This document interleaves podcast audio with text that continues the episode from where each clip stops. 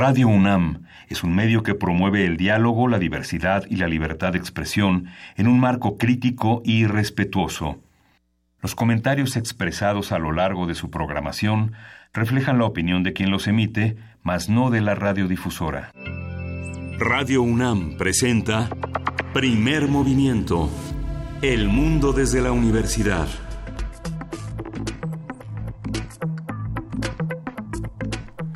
Buenos días, son las 7.10 de la mañana de este jueves 13 de septiembre. Estamos ya en la cabina de primer movimiento en Radio UNAM. Luis Iglesias, buenos días. Muy buenos días, querido Miguel Ángel Quemain, querida jefa de información, Juana Inés de esa, buenos días. Buenos días, Luisa Iglesias, buenos días, Miguel Ángel Quemain. Ya estamos aquí en la, en la cabina de Radio UNAM. Hay que decir que el día de ayer eh, el rector Enrique Graue se presentó eh, convocado por los alumnos del CCH Escaposalco se presentó a un diálogo con ellos. Tú estuviste revisando las imágenes, el video que subió. Eh, pues, la, Dirección General de Comunicación Social que está accesible en la UNAM es una es una, eh, una una asamblea en la que los jóvenes leyeron los siete puntos en primer lugar del pliego petitorio que se convirtieron en nueve con el desglose de la transparencia de recursos y las y la y las próximas eh, designaciones de la dirección del CCH Escaposalco y fue un diálogo muy interesante donde los funcionarios de la universidad el secretario general el coordinador general del CCH eh, del Colegio de Ciencias y Humanidades y el rector escucharon atentamente las, los comentarios de una amplia disertación de los jóvenes aclarando cada uno de los puntos, poniéndolos en contexto y, y señalando los, los, los, aspectos que a ellos les preocupan más, que bueno es el tema del acoso de las autoridades frente a sus demandas, el tema de la elección de las autoridades, la asignación de profesores, la, lo voluminoso de las eh, de, la, de, la, de la población estudiantil frente a la incapacidad de las aulas de tener más de 40 personas la asignación de autoridades bajo un currículum estricto que se apruebe en una asamblea general y el tema de la seguridad, el tema de la seguridad dentro y fuera de las instalaciones y el no al porrismo. Se han compartido una serie de versiones en redes sociales de lo que ocurrió en este evento tan importante, en esta firma del pliego petitorio. Tratemos de buscar la mejor información y de no estar compartiendo noticias falsas, de no estar eh, difundiendo rumores, sino buscar realmente ¿Qué se firma? Que creo que es lo más importante. ¿Qué, dicen estos nueve puntos? ¿Qué es lo que va a ocurrir a partir de ahora y cuánto tiempo se tienen que tardar en que ocurra? Porque por lo pronto el día de hoy continúa eh, puesta, digamos, la, la marcha silenciosa o este homenaje a la marcha silenciosa que van a hacer los jóvenes estudiantes desde el Museo de Antropología, desde Antropología hasta el Zócalo. Eh, muchos irán vestidos de acuerdo a la facultad a la que pertenezcan. Si uno quiere integrarse, tiene que hacerlo de manera respetuosa y hay que preguntar en qué espacios es posible, porque en algunos eh, colectivos no será permitido. Entonces, para los que quieran compartir eh, con los jóvenes en un momento tan importante como este. No vayan, por supuesto, con la cara tapada, no, este, no caigan en provocaciones, sean prudentes. No provoquen y no caigan en provocaciones, ninguna de las dos. Y respetemos, sí, va a ser un día complicado para la ciudad, por supuesto que va a haber más tránsito del habitual, nos la vamos a pasar difícil, quizá, pero también pensemos que es por algo importante y que creo que todos nos sumamos a que es importantísimo seguir hablando de la universidad dentro y fuera de ella. Así que solidaricémonos con los jóvenes. Tenemos un programa con mucha información, Miguel Ángel. Sí, vamos a empezar con la reunión, eh, un análisis, un reporte de la reunión en el CCH. Vamos a conversar con Melec Aldebarrán Alcaraz Estrada y Víctor Muñoz García. Ellos son estudiantes del CCH Azcapotzalco y vamos a tener también al maestro Néstor Martínez Cristo, él es director general de comunicación social de la UNAM. Bien, contaremos también con Historia de México esta sección que el doctor Alfredo Ávila nos, nos narra cada, cada semana. Él es investigador del Instituto de Investigaciones Históricas de la UNAM y va a estar hablando sobre Leona Vicario. En la nota nacional tenemos las deudas de los estados y otras cuentas pendientes. Es el comentario de Mariana Campos, coordinadora del programa de presupuesto y rendición de cuentas de México Evalúa. Nota internacional, Brasil y su proceso electoral. ¿Qué pasó con Lula? Lo vamos a discutir esta mañana. Sí, y, creo que sí es un tema importante que todos tienen opiniones distintas. Compartámoslas en arroba P Movimiento, en diagonal Primer Movimiento UNAM y en el teléfono 55 36 43 39. La doctora Tania Carranza Gaitán estará con nosotros. Ella es doctora en estudios latinoamericanos por la Facultad de Filosofía y Letras de la UNAM y profesora investigadora por la UACM. En la poesía necesaria te toca a ti, desde ayer lo preparaste, Lisa. Eh, ya estaba decidido casi. Fíjate que lo, que lo preparé hace un par de días, pero por una razón diferente. Nos llegaron unas revistas geniales de la mm. universidad. Están verdaderamente bellas. Eh, cada número, como ustedes saben, se ha vuelto temático. Eh, antes la revista de la universidad no era temática, ahora sí lo es. Y el tema de este mes, a mí me parece que es importantísimo. Hay una serie de poemas, de narraciones, de también de imágenes. Yo creo que este, este, mes la revista se lució y la vamos a estar regalando en Poesía Necesaria eh, para los que nos escuchen. Así que ahorita les contaremos más porque todavía hay mundos posibles. En Mundos Posibles, el regreso de los detectives salvajes. La UNAM como comunidad de conocimiento y construcción de paz positiva es la participación del doctor Alberto Betancourt y con la filósofa Diana Fuentes, que ambos son profesores de la Facultad de Filosofía y Letras de la UNAM. Eso va a estar muy interesante. Vamos a ver de qué se trata, eh, porque cerramos además esta mañana con la obra de teatro El cuerpo del solo, diálogo para enamorar al infierno. Qué buen título. Vamos a estar platicando con Alejandro Mazavarela, ya les contaremos más adelante. Quédense con nosotros. Eso se me quedó de la, de la escaleta pasada. Ah, no, me di. Esto ya, sucedió. Esto ya sucedió, yo no estuve aquí. Sigue sucediendo en la Julián Carrillo. Ah. Pero les vamos a oh, recordar que está todos los lunes, todos los lunes a las 8 de la noche y los martes que se inaugura un ciclo de danza en la sala Julián Carrillo también con Lils todo septiembre hasta el 25 de septiembre, coreopoética sobre la insoportable levedad del ser.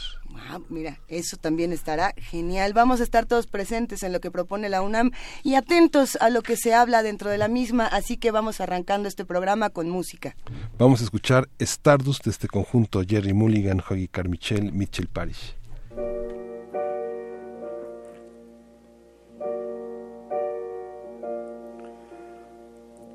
And now the purple dusk of twilight time steals across the meadows of my heart.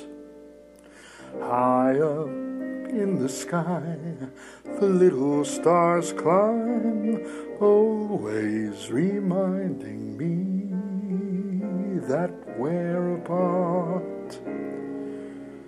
You wandered down the lane and far away, leaving me a song that will not die. Love is now the stardust of yesterday, the music of the years gone by. Sometimes I wonder why I spend the lonely night dreaming of a song, the melody haunts my reverie and I am once again with you when our love was new and each kiss an inspiration.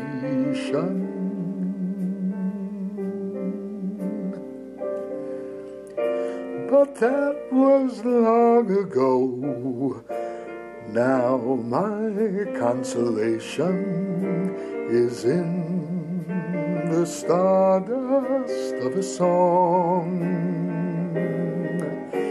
beside a garden wall when stars are bright. You are in my arms the nightingale tells his fairy tale. A paradise where roses bloom, though I dream in vain.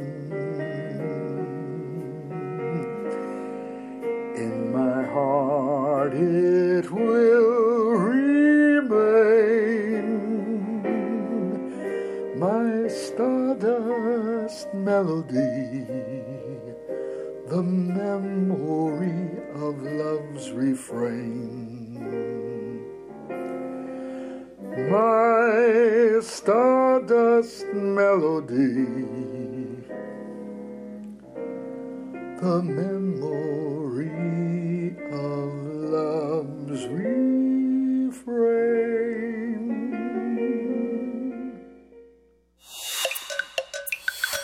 Primer movimiento. Hacemos comunidad. La tarde de este miércoles, el doctor Enrique Graue Vigers, rector de la UNAM, sostuvo un diálogo con estudiantes del Colegio de Ciencias y Humanidades Azcapotzalco a petición de los alumnos quienes solicitaron la reunión para dar seguimiento y solución a los puntos del pliego petitorio que incluye eliminar los grupos porriles de la universidad. De acuerdo con Néstor Martínez Cristo, vocero de la universidad, el encuentro se desarrolló en orden y afirmó que el rector sí aceptó el pliego petitorio planteado en la reunión. Sin embargo, no fue firmado en el acto, sino en la rectoría de la UNAM participación de toda la comunidad estudiantil, no intervenir en las expresiones político-culturales y la comprobación de la correcta, asignación de docentes a cada asignatura acorde a los grupos existentes en ambos turnos. Son algunas de las demandas de los estudiantes. Vamos a conversar con el maestro Néstor Martínez Cristo, él es director general de comunicación social de la UNAM y este ya está en la línea. Néstor, buenos días, ¿cómo estás? Hola Miguel Ángel, muy buenos días. También Luisa y Juana Inés los, los, saludo con mucho gusto. Buenos días, Néstor. Cuéntanos, eh, ¿qué fue lo que sucedió ayer? ¿Cómo, cómo lo viste? Mira, lo, lo que ocurrió ayer realmente fue un ejercicio muy universitario, de, de mucho diálogo y de mucho respeto entre los jóvenes eh, que se congregaron allí en la explanada del, del plantel del CCH Azcapotzalco, acompañados por algunos profesores, incluso había algunos padres de familia, y eh, fue un realmente fue un ejercicio muy interesante no diría yo ejemplar donde eh, se repasó punto por punto eh, las peticiones del pliego petitorio de, de los muchachos. Se hicieron comentarios respecto a cada punto por parte de los jóvenes a los que el rector escuchó y el rector también hizo comentarios sobre cada uno de los puntos de, los nueve puntos del pliego petitorio. Eh, en realidad, el rector aceptó en ese momento públicamente durante la asamblea eh, el contenido de los nueve puntos y pues todo terminó incluso medio festivo con un Goya colectivo de los de los asistentes a la asamblea eh, fue fue un ejercicio muy interesante, es lo que les, les puedo comentar. Y da gusto que, que, se haya logrado un acuerdo como este, que haya un Goya al cierre, pero ¿qué es lo que queda pendiente y qué es lo que se tiene que hacer? ¿En cuánto tiempo, por ejemplo, Néstor? Bueno, pues pendiente está casi todo, digamos. Ayer se aceptó el pliego petitorio, se eh, decidió instalar una mesa de seguimiento para el cumplimiento de los acuerdos, para que esto no se vaya a quedar en el aire, digamos, eh, y eh, bueno, pues ahora tendrán que irse cumpliendo cada uno de estos puntos. existe el mayor interés por parte de la Rectoría, desde luego, y entiendo que también de la Asamblea General del, del CCH Escaposalco, por darle ya el cumplimiento y que puedan volver a clases, así lo manifestaron los propios alumnos lo antes posible. Hay una serie de puntos, o sea, hay, unos que son eh, muy eh, pues que, se, piensa que sí se pueden resolver o que sí se deben atacar de manera inmediata, que es, eh, por ejemplo, el, el, asunto de la equidad de género, de la seguridad.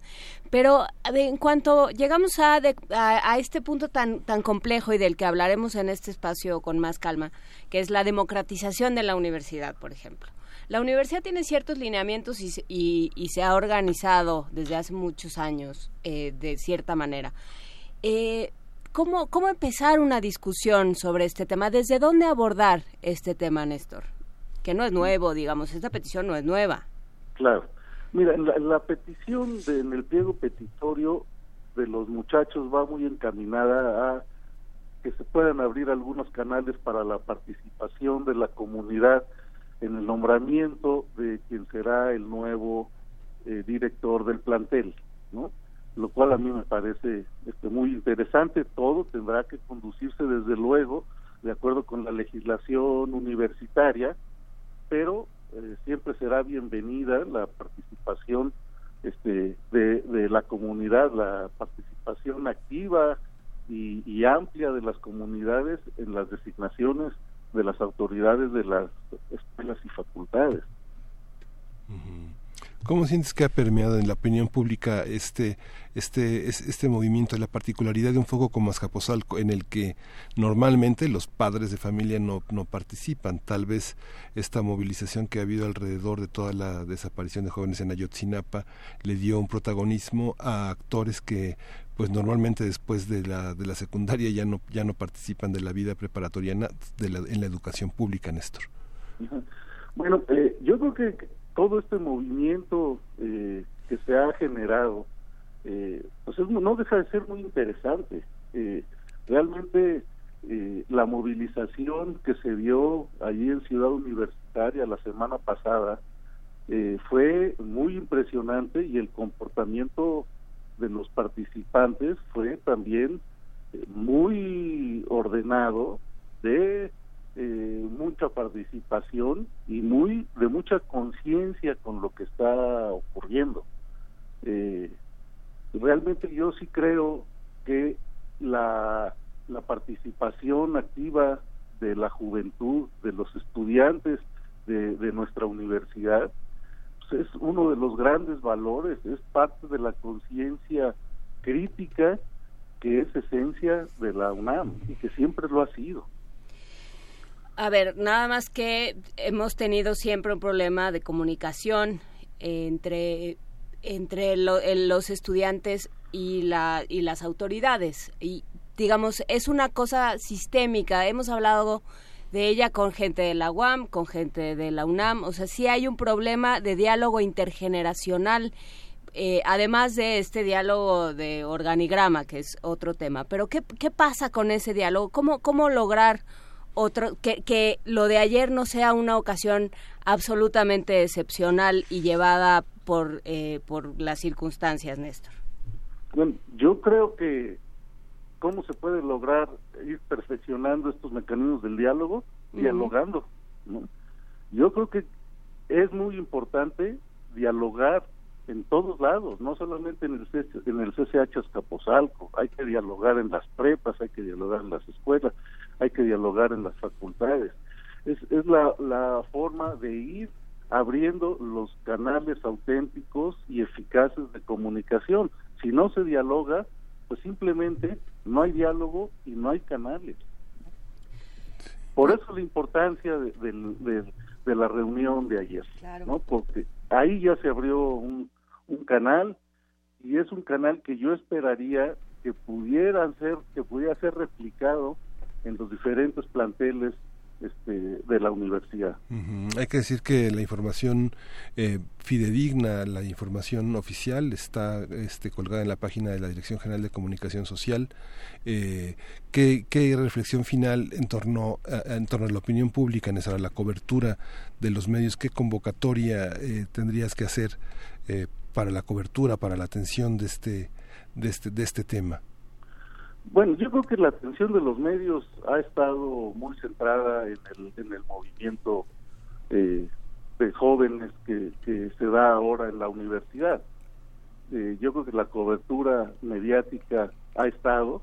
Ayer, por un acuerdo de la Asamblea eh, del CCH, decidieron que los medios, que se fuera un encuentro privado con el rector, es decir, sin medios de comunicación, quienes estuvieron esperando a que concluyera el, el encuentro afuera del plantel y eh, posteriormente eh, pues tuvieron ahí algunas palabras y algunos comentarios de mi parte. Eh, y bueno lo que yo pediría a los medios es que continuaran con esta cobertura. Como siempre les daremos desde el área de comunicación social de la universidad toda la información todas las facilidades para que puedan hacer su trabajo, pero también será necesaria una gran objetividad en la cobertura de este este movimiento para que pues digamos la sociedad y los universitarios tengan la información lo más digna posible. Sí. Muchísimas gracias, Néstor Martínez. Te mandamos un gran abrazo a ti y a todos los que se encuentran en comunicación social de la universidad. No, muchas gracias a ustedes. Pues, me da mucho gusto saludarlos y eh, de acuerdo a lo que estuve escuchando al arranque del programa, pues va a estar muy interesante y escucharé con mucho interés a los dos jóvenes invitados que tendrán ahí en la en la mesa. Muchas gracias, Néstor. Con mucho gusto. Gracias, Néstor. Hasta luego. Nosotros nos quedamos justamente aquí porque ya se encuentra en la línea en este momento Ángel Iván Zamora Villagrán. Él es estudiante del CCH Escapotzalco. Buenos días, Ángel. ¿Cómo estás?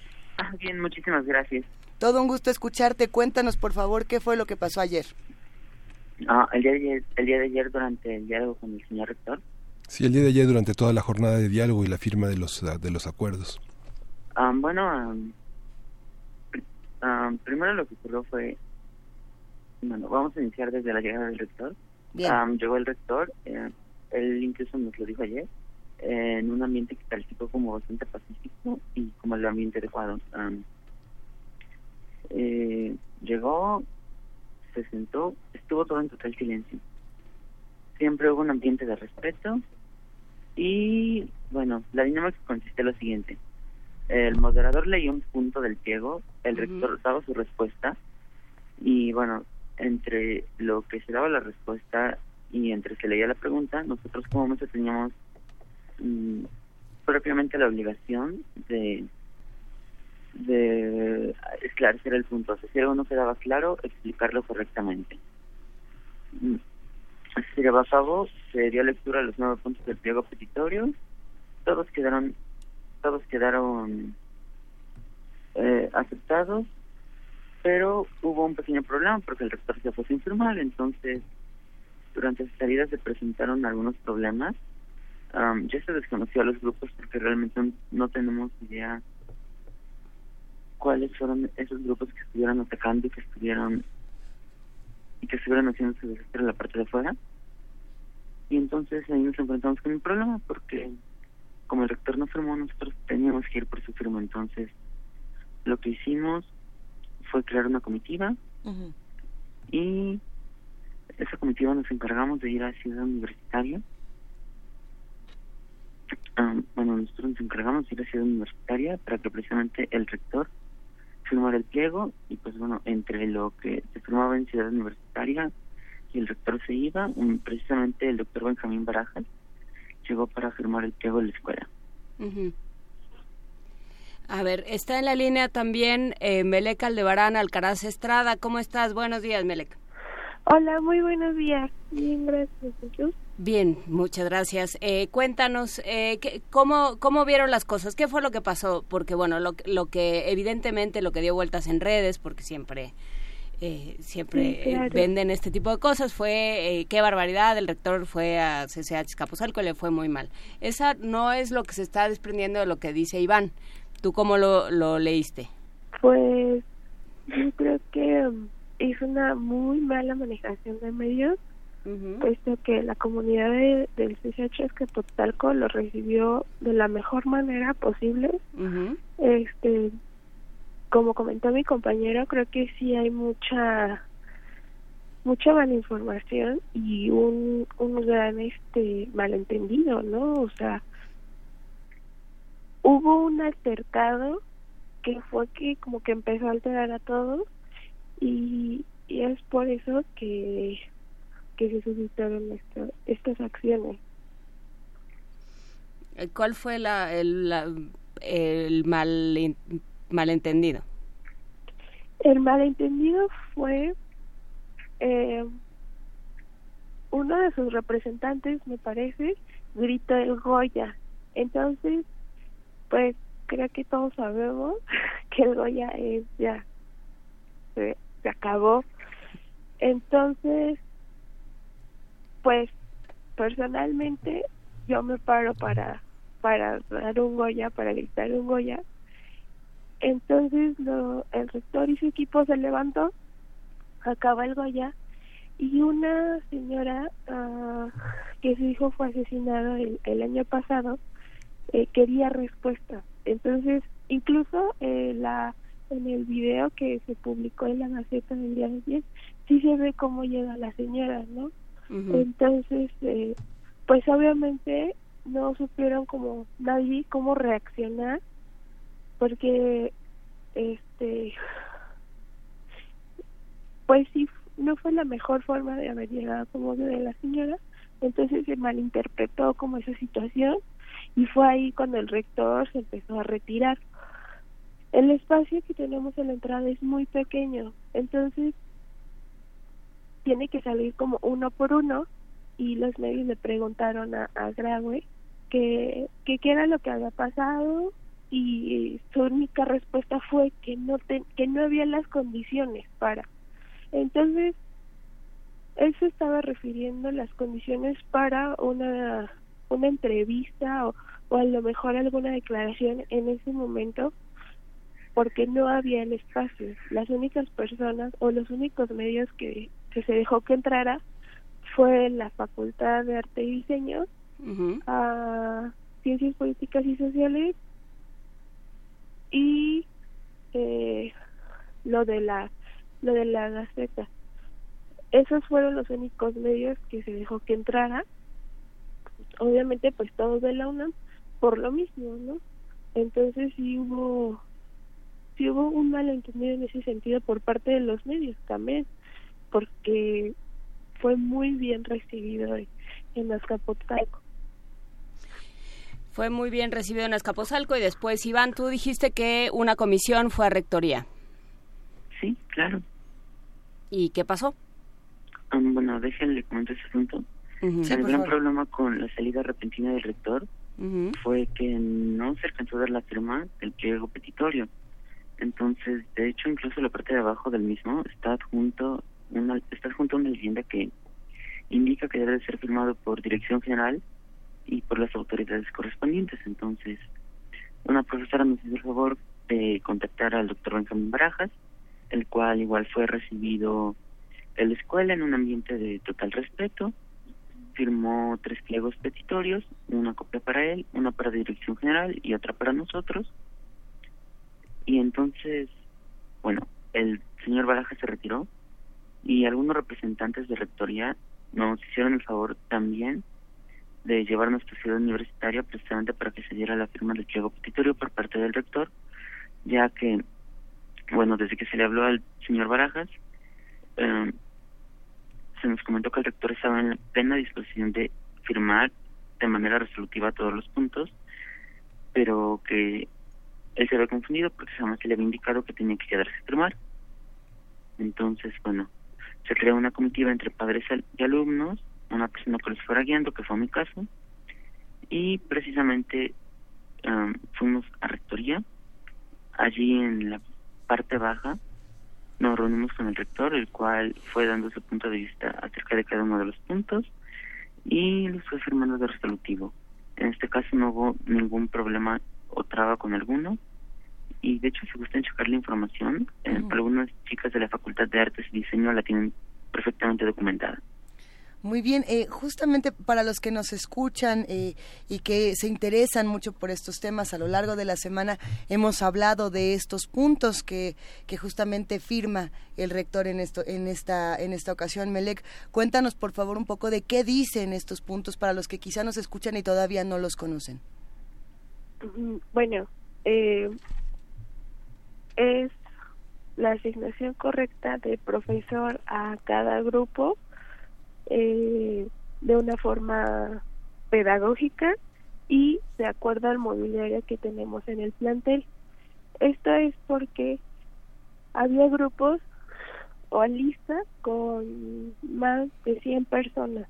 Entonces, no tenemos las instalaciones para, para dar clases con 100 personas y pues es, es por eso, ¿no? Es por eso que, que estalló todo esto, porque había grupos también que no tenían ni un profesor, o sea, había muchas cosas en ese sentido de profesores que no estaban terminadas y era ya la tercera semana. Eh, el otro punto es que la democratización de la UNAM, que es básicamente que se que nosotros como estudiantes podamos pues hacer un voto de quién va a ser un directivo. Se, se pide que, perdón, se pide que el licenciado Andrés Palacios no entre en, en representación de dirección mm, porque es una persona violenta que ha amenazado a las personas de del movimiento y también se pide que se respeten las expresiones político-culturales de los de los alumnos. Se pide que se dé seguimiento a, un sendero seguro que haya seguridad dentro y fuera del plantel que eh, la, la expulsión de grupos porriles de la UNAM y que no haya represalias en, en, de ningún sentido física, académica o emocional por parte de de ningún lado, ¿no? Entonces, básicamente es eso, la asignación correcta de profesores, ah, el respeto a las expresiones político-culturales, la democratización de la UNAM, fuera porros de la UNAM y ninguna represalia. Democratización de la UNAM eh, podría eh, podría tener muchas caras, digamos. Eh, me parece, por lo que estoy oyendo de Melec, no sé qué opines, Iván, que tiene que ver con una con un trato más o, unos vínculos más horizontales, más más parejos entre entre autoridad y estudiantes. Sí, exactamente. Sí, exactamente. Mm. Es lo que nosotros venimos buscando con la democratización, porque muchos de nosotros no estamos de acuerdo que simplemente un grupo de alumnos que son nuestros representantes, muchas veces ni siquiera se nos dan a conocer, sean quienes eligen a estas personas que pues van a estar encargadas de el plantel. Entonces, no, no, realmente a mí en lo personal no me parece justo, al igual que a muchos compañeros que fueron con los que se discutió ese tema, mm, porque además, bueno, ya vimos qué es lo que pasa cuando, no, o sea, porque también las personas que se postulan para la dirección, muchas veces ni siquiera se nos informa quiénes son. Entonces, ya vimos cuál fue el resultado precisamente de estos representantes y de estas postulaciones, que terminamos con una administración mediocre por parte de una persona igualmente mediocre y deficiente, como lo fue la licenciada la licenciada Márquez, entonces, pues... A ver, tratemos de no ofender si la gente no está aquí para defenderse. Sí, lo lamento mucho. Entonces, o sea, tratemos, o sea, ¿qué es lo que quieren de una autoridad? Bueno, lo que nosotros, más que querer de una autoridad, con este punto lo que nosotros queremos es tener en cuenta quién va a ser esa autoridad. O sea, nosotros... A ver, estamos escuchando a Melec. Melec, ¿estás ahí? Sí, sí, sí. Cuéntanos, por favor. Bueno, respondiendo de qué se busca de una autoridad, creo que el cumplimiento en, en todo sentido de, de los de sus responsabilidades, ¿no? Ah, por ejemplo, algo que me, me falta enfatizar y es muy importante de nuestro pliego petitorio es eh, los los cursos propedéuticos, los cursos PAE y y otro programa los y los sabatinos para este para mejor egreso no eh, eso es lo que buscamos de una autoridad que nos dé resultados que que esté parado por la comunidad que eh, realmente haga las cosas para la comunidad no por ejemplo cuando se eliminaron los murales la administración dijo que era por mantenimiento, pero del mural, o sea, no mantenimiento de la escuela, sino mantenimiento del mural. Esos murales pues eran prácticamente nuevos, no eran muy, muy, muy viejos. y hay un mural en la entrada que tiene fácil más de 10 años que no le dan mantenimiento, ¿no? Entonces, pues eso es a lo que eso es lo que queremos, una autoridad responsable que no que no solamente da por sus intereses, sino por los intereses de toda la comunidad. Sí, sin duda. Eh, queremos agradecerles a ambos por la oportunidad que nos dan a todos los que estamos de este lado de comprender un poco de lo que ocurre con, con toda esta discusión. ¿Algo más? Iván, van a, Iván, Melec van a ir a la, a la marcha de hoy. ¿Qué esperan que suceda? Eh, mañana, ¿qué hacemos? Bueno, personalmente no sé qué es lo que puede llegar a ocurrir en la marcha de hoy. Um, esperemos que se que en esta ocasión se pueda llevar a cabo bajo las condiciones más pacíficas posibles aunque no vuelva a haber ataques terribles. Y bueno, para mañana en realidad no estoy muy seguro de qué se puede esperar, entonces. Pues, ni siquiera podría dar algo realmente tentativo. No, pero pero eh, me refiero a los resultados en la vida en la vida universitaria. Eh, todos esperamos y confiamos en que va a suceder todo con muchísimo orden y que va a ser exitosa. Entonces, a partir de esto, ¿cómo, cómo seguir trabajando? Mm, bueno, mañana es...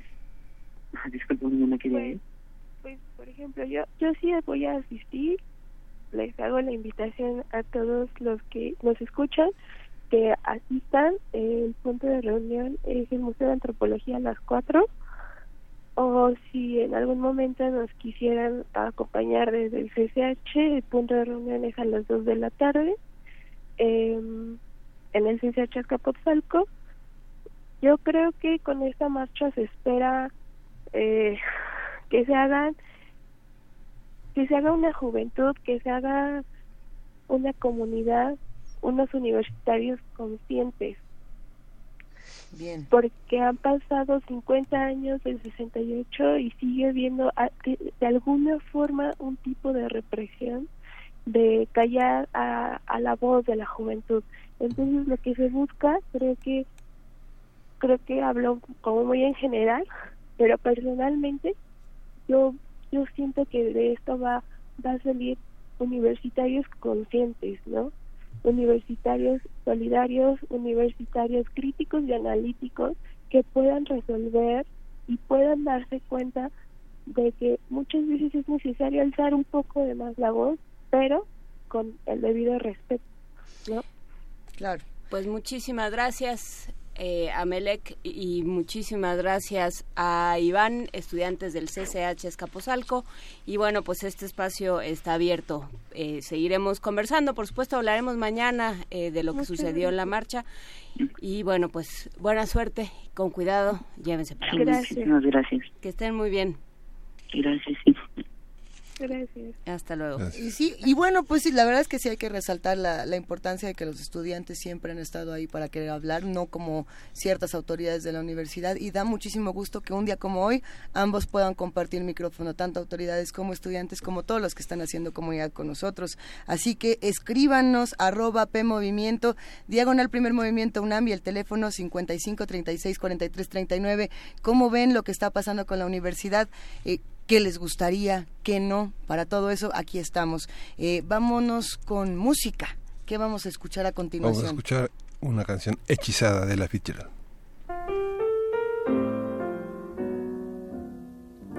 After one whole quart of brandy, like a daisy, I'm awake. With no bromo seltzer handy, I don't even shake. Men are not a new sensation. I've done pretty well, I think. But this half pint imitation put me on the blink. I'm wild again, beguiled again a simpering, whimpering child again, bewitched, bothered, and bewildered. Am I?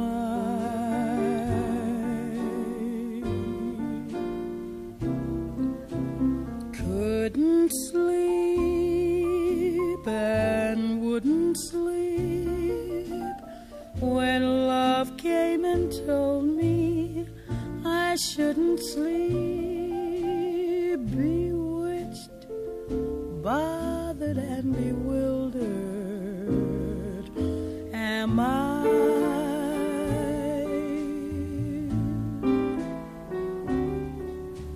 Lost my heart, but what of it?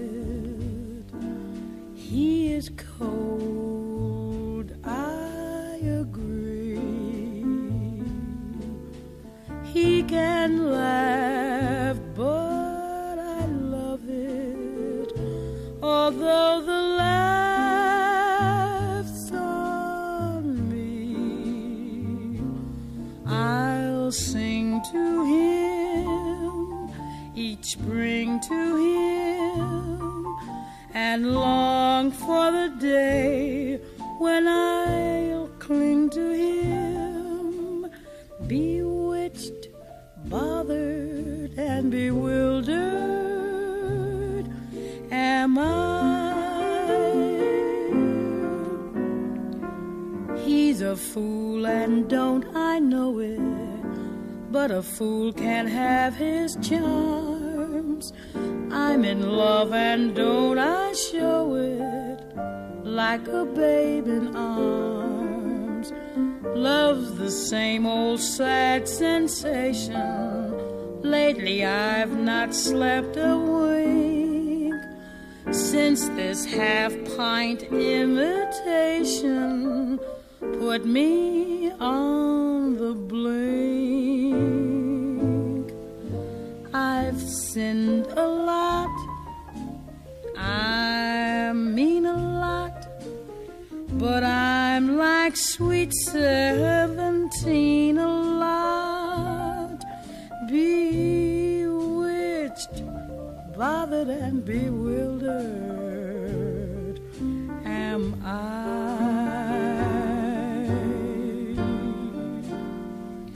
I'll sing to him each spring to him and worship the trousers that cling to him. Bewitched, bothered, and bewildered. Am I?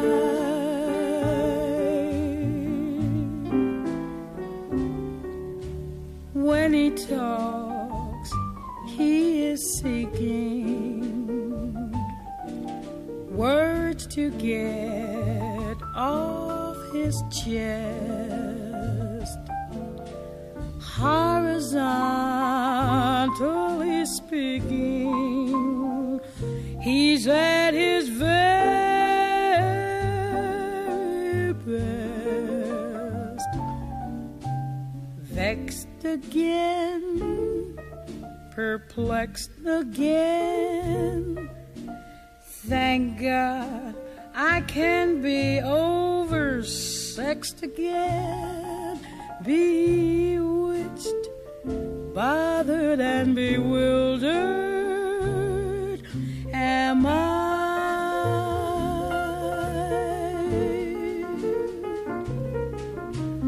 Wise at last, my eyes at last are cutting you down to your size at last.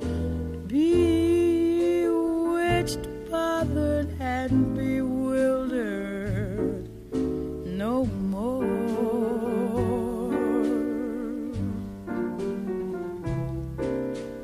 Burned a lot, but learned a lot. And now you are broke, so you earned a lot. Bewitched, bothered, and bewildered no more.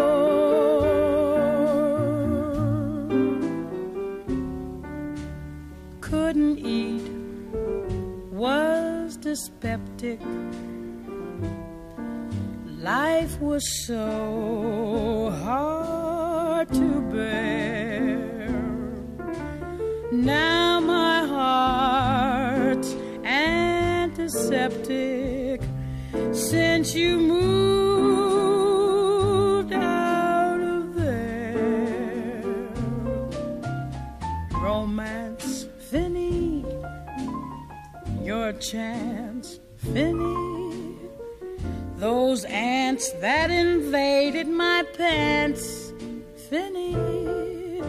Bewitched, bothered, and bewildered. No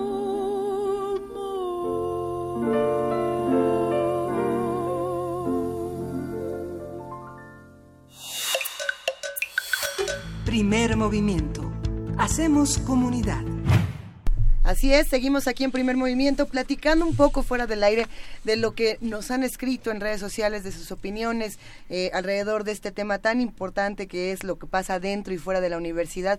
Eh, por aquí hay muchos mensajes, yo acabo de ver uno de Alfonso Alfonso de Alba Arcos, de Pablo Extinto, de Mayra Elizondo.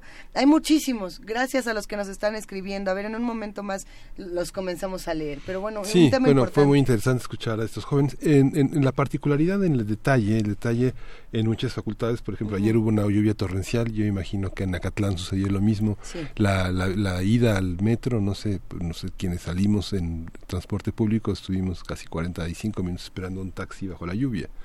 Digamos, se puede Sí. resolver con algunos pumabuses a la- al metro, por lo menos. Son detalles que sí cambian el rostro de la universidad, digamos, alguien que sale de, la- de las clases a las 10 de la noche y está esperando 40 minutos un transporte bajo la lluvia, es difícil. Pues sí, justamente. Eh, ¿Qué van a hacer los que nos están escuchando? ¿Irán a la marcha el día de hoy? ¿No irán? ¿Qué opinan de la misma? Eh, como, como bien saben, se elige esta fecha, este jueves 13 de septiembre, porque es el homenaje a la marcha silenciosa de 1968.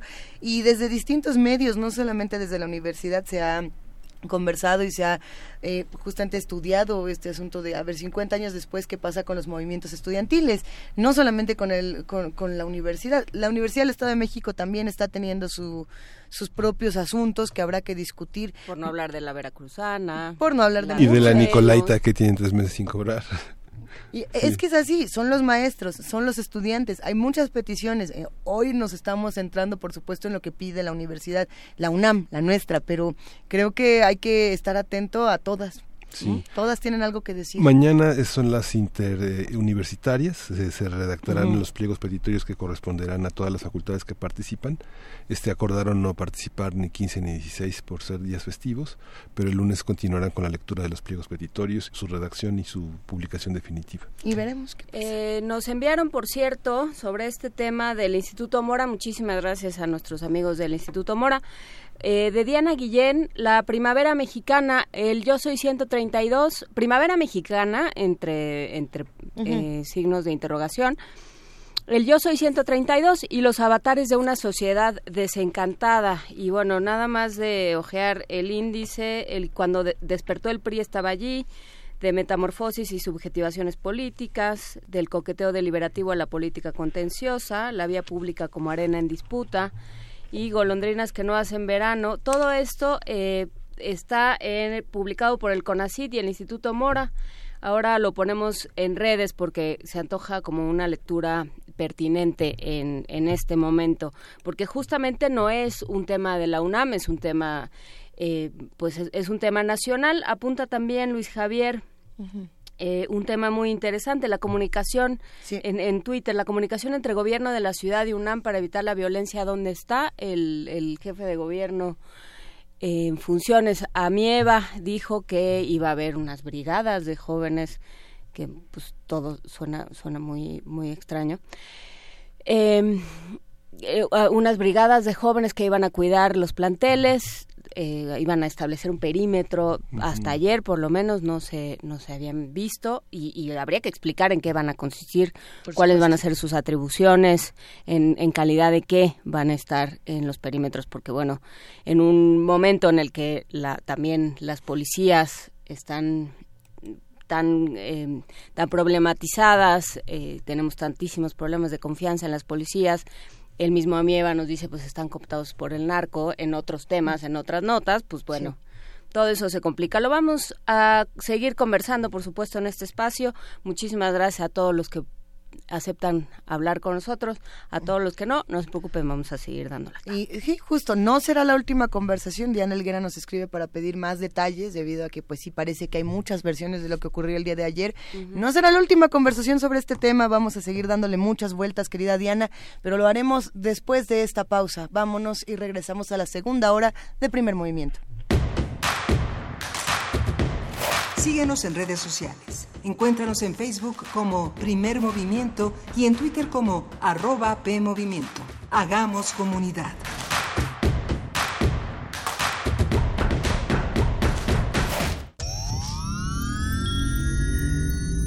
Un glaciar es una capa de hielo que se origina en la superficie terrestre. Su existencia es posible por la acumulación, compactación y recristalización de la nieve. Se sabe que cada glaciar contiene en su interior una historia musical que depende de su edad y su tamaño. Se sabe también que muy en lo profundo de las aguas polares, todos los glaciares están conectados entre sí. Glaciares, túneles infinitos para el fin del mundo. Jueves, 22 horas, por el 96.1 de FM, Radio UNAM.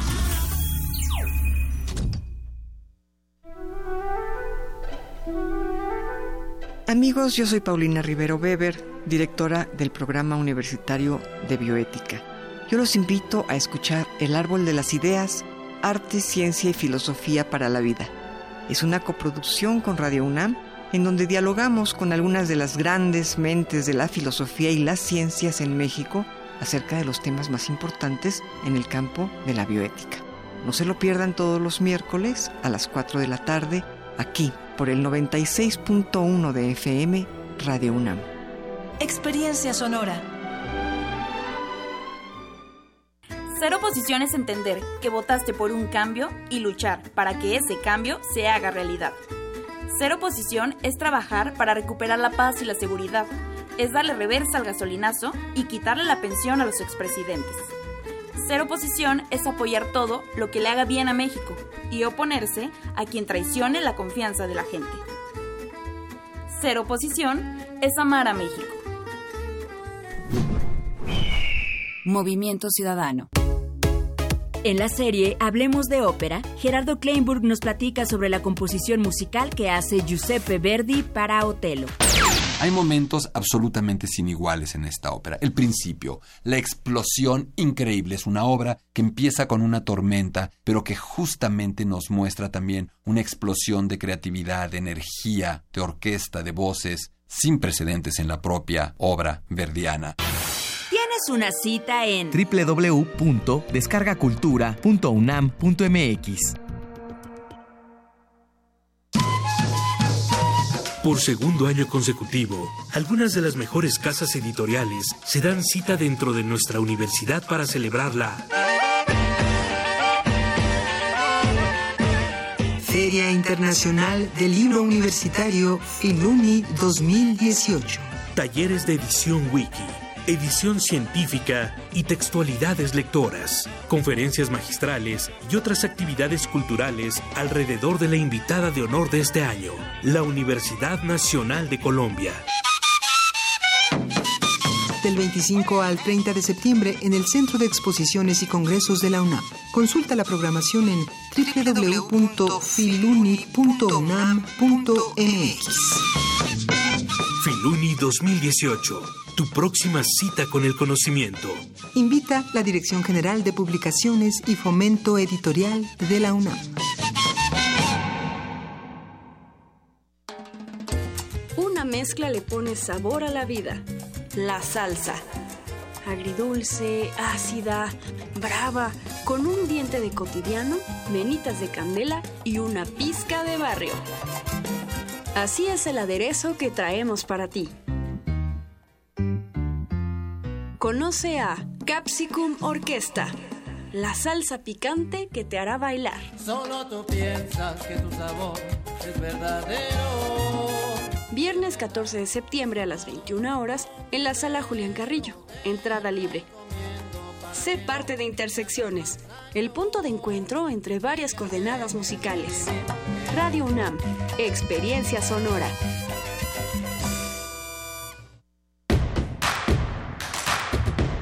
Queremos escucharte.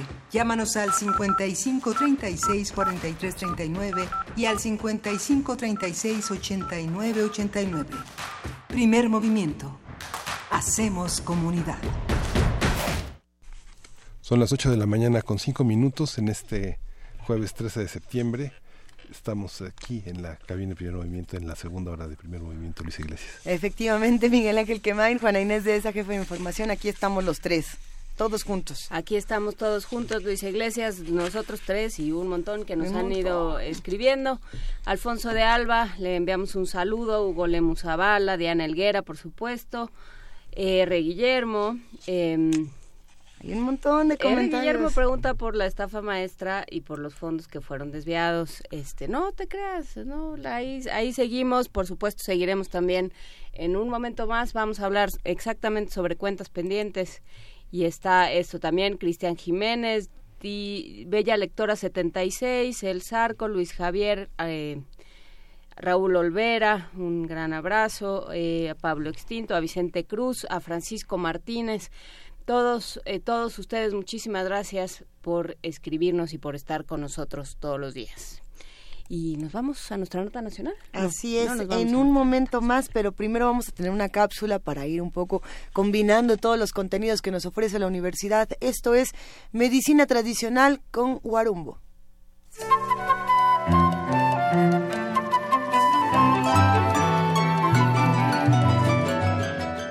Biblioteca Digital de la Medicina Tradicional Mexicana.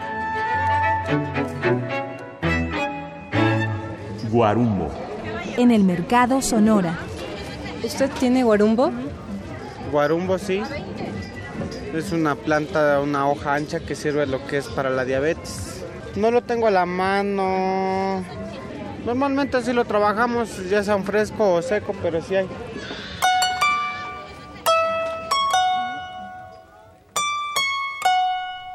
La maestra en ciencias, Abigail Aguilar Contreras jefa del herbario medicinal del Instituto Mexicano del Seguro Social.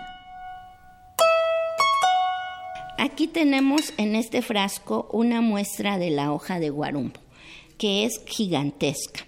Así la venden en el mercado, pero también la podemos encontrar hecha pedacitos y es lo que la gente también compra por gramos.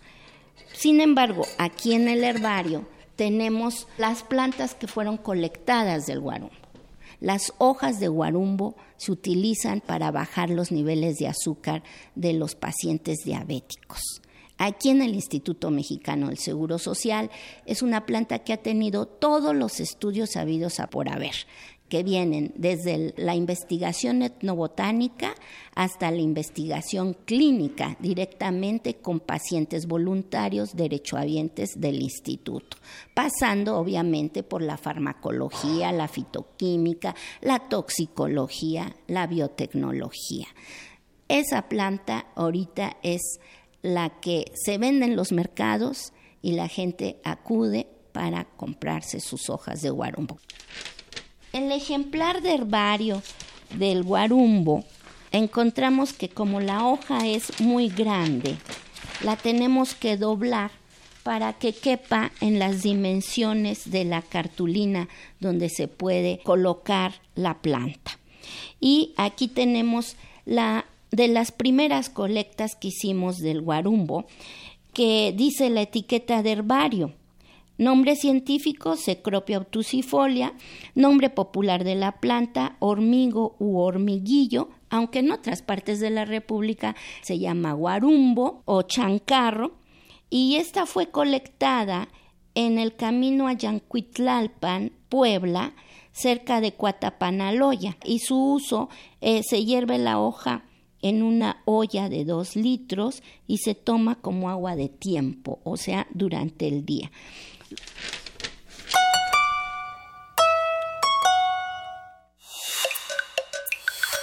Primer movimiento.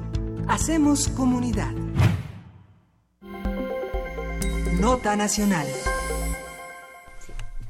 Oaxaca, Morelos, Chihuahua son los estados que registraron en los últimos años crecimientos de más del 100% de su deuda total, que incluyen obligaciones financieras de municipios y organismos públicos.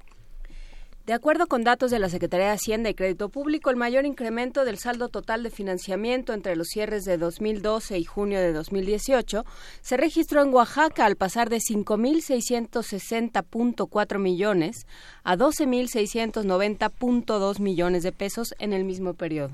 En segundo lugar se encuentra Morelos, que de 2.871.1 millones se incrementó a 6.310.6 millones de pesos. Es, en el tercer puesto está Chihuahua, cuya deuda total pasó de 23.284 millones a 48.268.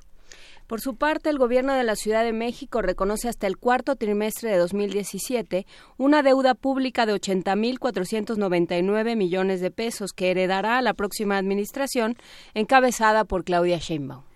Haremos un análisis del estado en que dejan las cuentas los gobernadores salientes, cuáles son los mecanismos para pedirles cuentas, a quién corresponde hacerlo y qué medidas están tomando los gobiernos entrantes para atender este tema. Está con nosotros Mariana Campos, ella es coordinadora del programa de presupuesto y rendición de cuentas de México Evalúa. Buenos días, Mariana. Muy buenos días. Eh, cuéntanos, Mariana, cómo, eh, desde dónde entender la deuda pública y, y sobre todo, eh, qué fuentes de preocupación hay, qué, cómo, cómo nos quedan las cuentas literalmente. Claro, mira, el, el, la situación de la deuda pública eh, es, preocupante en México, especialmente por dos situaciones. La primera es porque tiene un muy mal uso. Y eso es lo que nos tiene que preocupar más, ¿no? Cuando alguien te dice, eh, debo, debo mucho, eh, la, la siguiente pregunta es, ¿en qué lo has invertido? Porque la situación, eh, vas a salir a flote de esa situación si lo invertiste bien, así no lo invertiste bien. Lo que hemos estado viendo es que en los estados el dinero de la deuda se utiliza para gasto corriente, se utiliza también para pagar nómina, lo cual nos lleva a una situación insostenible. Además de que la mayor parte de los estados tiene eh, ingresos propios muy pequeños. Esto significa que tienen baja recaudación local y que dependen muchísimo de lo que eh, la federación les envía en forma de transferencia. En este sentido, muchos de ellos ya tienen, digamos, eh, lo que se llama insolvencia, es decir, que eh, tú, tus ingresos recurrentes, una parte importante de tus ingresos recurrentes ya están destinados al pago de tu deuda. Entonces, pues, ¿qué hemos hecho? Hemos hecho un poco todo mal, porque eh, los estados a principios del año 2000 eh, se les ocurrió a las autoridades que era una muy buena idea eh, que la pues que la federación les pueda otorgar eh, garantías y de esta manera ellos pueden recibir préstamos a tasas más bajas a que si ellos solitos los pidieran. ¿A quién le a quién le piden? A los bancos, al sistema financiero. Hay que aclarar que los estados no tienen facultades para endeudarse en el, los mercados internacionales. Eh, solo pueden endeudarse a nivel nacional, cosa que algunos especialistas critican mucho. ¿Por qué? Porque los mercados internacionales, a pesar de que es una deuda de mayor riesgo por estar en monedas internacionales, em, es decir, esto significa que si aumenta el precio del dólar, aumenta automáticamente tu saldo de deuda, pero la ventaja es que son un contrapeso los mercados internacionales, ¿no? Si tú no haces un buen manejo de tu deuda, si no haces un buen manejo de tus finanzas, eh, enseguida te suben las tasas y esto hace que tú te portes bien. Entonces aquí solo piden al, al mercado financiero nacional y en ese sentido, pues los bancos les siguen prestando porque la federación eh, puede otorgarles una garantía. Si me explico, entonces los bancos no toman en cuenta realmente el, el manejo financiero en el Estado, sino dicen, bueno, lo puede pagar el gobierno federal, por lo cual lo que yo tomo en cuenta es cómo el, gobierno federal maneja sus finanzas. ¿Sí me explico? Sí, las instituciones financieras pueden hacer embargos de, la, este, de los deudores en, al no pagar en los plazos fijados. No, porque entra la puede entrar la garantía del gobierno federal. Mm. Y para el gobierno federal las deudas estatales son pequeñas. Pero esto es muy perverso, ¿no? Porque es como como eh, si tu niño va al colegio y lo califican en función de la manera en la que tú le haces la tarea y no él, ¿no? Ok. Sí, es una... no sé si me explique, pero no es una imagen. que ellos, entonces es una buena noticia que ellos puedan acceder a buenas tasas de interés, pero de pronto no son los incentivos correctos. ¿Por qué? Porque ellos, su manejo financiero implica mayores riesgos. No están pagando la tasa de interés en función del riesgo que ellos implican. Es una especie de consentimiento. ¿Y qué de, de esto? Porque, bueno, esto eh, puede ser atribuible a torpeza financiera. Pongamos, eh, concedamos el beneficio de la duda, pero ¿qué hay de, eh, de una serie de malos manejos? O sea, sabemos porque porque vivimos en este país, sabemos que, eh, que, se incurre en malos manejos, eh, venimos de una serie de, de, reportajes, de investigaciones que lo que demuestran y de, y de trabajos de la auditoría que lo que demuestran es no solo gastan mal el dinero, o sea, no es que lo gasten mal, es que se lo roban en muchos casos. ¿Qué, pasa con eso? Hay una variedad, hay una variedad de, malos manejos. Ya mencioné el primero, que es bastante grave, porque si tú no inviertes tu deuda en algo productivo, lo único que estás haciendo es comerte en el presente tus ingresos futuros, ¿no? Entonces, eh, y, y en problemando a los estados. La idea de las deudas es que la inviertas en algo productivo de tal manera que tus ingresos crezcan en el futuro. Entonces, el pago de esa deuda no te pese tanto. Eh, en segundo lugar, también encontramos eh, deuda que no está contabilizada. Es decir, estos datos que tú comentabas al inicio del, programa y que publica la Secretaría de Hacienda, es decir, la cifra oficial de deuda, no necesariamente es el total de deuda. Y esto es porque ha habido malos manejos en ocultar la deuda.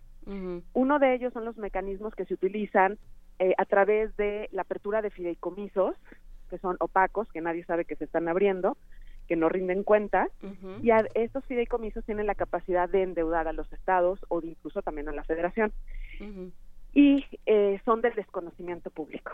Y no, o sea, esas deudas no se registran en los en las cifras oficiales. Entonces, lo que ha pasado es que en un cambio de gobierno, eh, la administración entrante es la que eh, se percata que está sucediendo eso y de pronto un Estado puede tener el doble de deuda.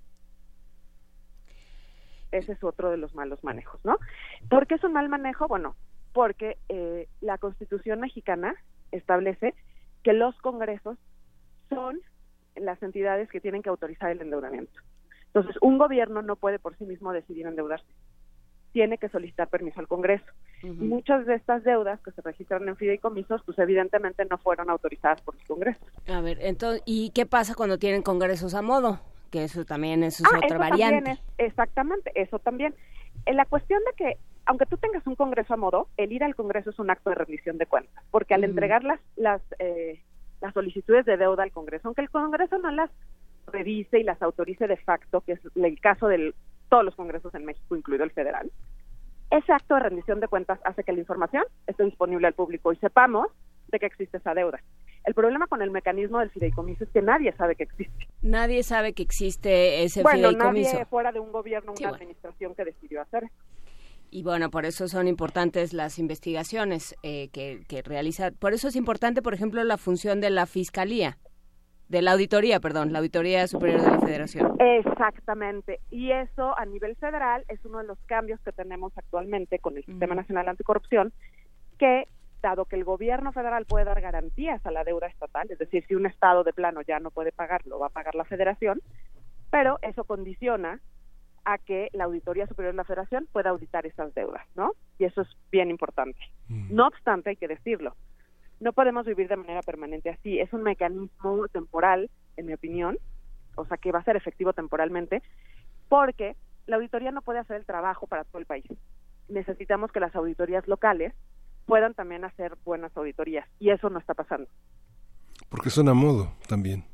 Son muy a modo, incluso, no lo creerían, pero las leyes que le dan vida a estas auditorías están eh, hechas a propósito para que las auditorías no sean independientes, no puedan decidir qué auditar y si encuentran fraudes, incluso no puedan este, ir a la Procuraduría sin pedir permiso a los políticos que están en el Congreso. Entonces, pues, sí terminan estando muy a modo. Con el sistema también anticorrupción, tienen la posibilidad de cambiar esas leyes. Es decir, ahorita los estados tienen la posibilidad de que sus auditorías puedan mejorar su diseño a partir de lo que se diseñó a nivel nacional. Entonces yo creo que eso es bastante sano y es una de las metas que creo que se deben de, alcanzar lo antes posible. Esos fideicomisos eh, que, se, que se utilizan para no pasar por el Congreso, ¿cómo, cómo se localizan? ¿Cuál es la, ¿Cuáles son las fuentes? ¿Dónde están? ubicados? Son, eh, por supuesto, son ante notario, pero ¿hay algún lugar en el que se reporte su existencia? No, no, no necesariamente. A nivel federal tenemos una ventaja, que sí, sí hay un lugar en donde se reporta eh, su existencia, aunque bueno, cada vez generan distintas definiciones de fideicomisos, un poco para escapar, en mi opinión, para escapar un poco a las obligaciones de transparencia. Entonces, actualmente, eh, la mayor parte de los fideicomisos donde hay dinero público a nivel federal, sí eh, se publica un registro de manera trimestral en donde sabemos la existencia de los fideicomisos. Eh, esos, esos fideicomisos, que son la mayor parte, se llaman no estructurados, es decir, no tienen una estructura orgánica, sino penden de un contrato. Es un contrato y es administrado a veces o por bancos de desarrollo o por banca privada. Y es donde habitan. Eh, mm. Tienen un comité técnico que puede estar integrado eh, por distintas personas, no necesariamente empleados públicos. Y em, en el caso de los estados, pues va, a depender de cada estado eh, las obligaciones que tengan sus fideicomisos.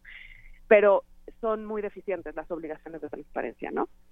Y los bancos no lo hacen, no lo, no, no lo, no lo evidencian. No. Públicos o privados son los mismos clientes. Sí. Eh, ¿Cómo? Sí, digamos, una, una, entidad pública hace un fideicomiso para este desarrollo agropecuario, es, tratada como una empresa de fertilizantes también que hace un, este, una inversión para desarrollar mayor tecnología para, para el campo, por ejemplo. ¿no?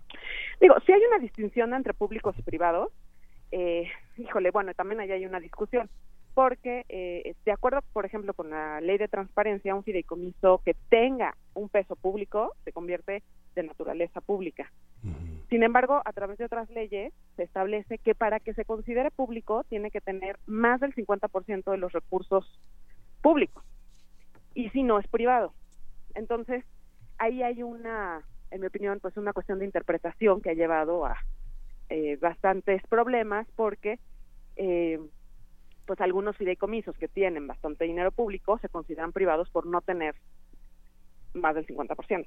Y entonces esos ya no se reportan.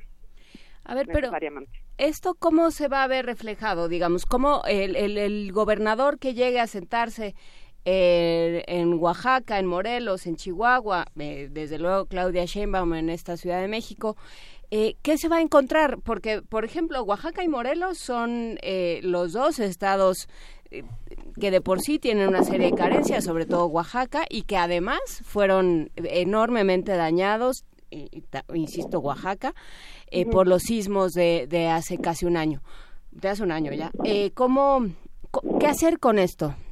Bueno, hay que hay que decir algo. O sea, el manejo financiero en la Ciudad de México, a, pesar de que evidentemente, como en cualquier lado del país, hay limitaciones y muchas áreas de oportunidad, mm, la Ciudad de México se encuentra en una situación muy distinta al resto de los estados, porque es una ciudad que tiene muchos ingresos propios.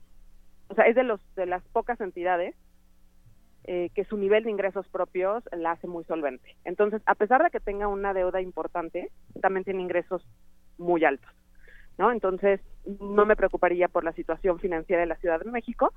No obstante, pues una vez que llega un nuevo gobernante, su equipo financiero que entra a la Secretaría de Hacienda local, o a la Secretaría de Finanzas, en el caso del DF, pues toma un presupuesto, pero fuera de ese presupuesto se encuentran los fideicomisos. Y entonces, pues tienen que llegar y enterarse de qué está pasando en sus fideicomisos.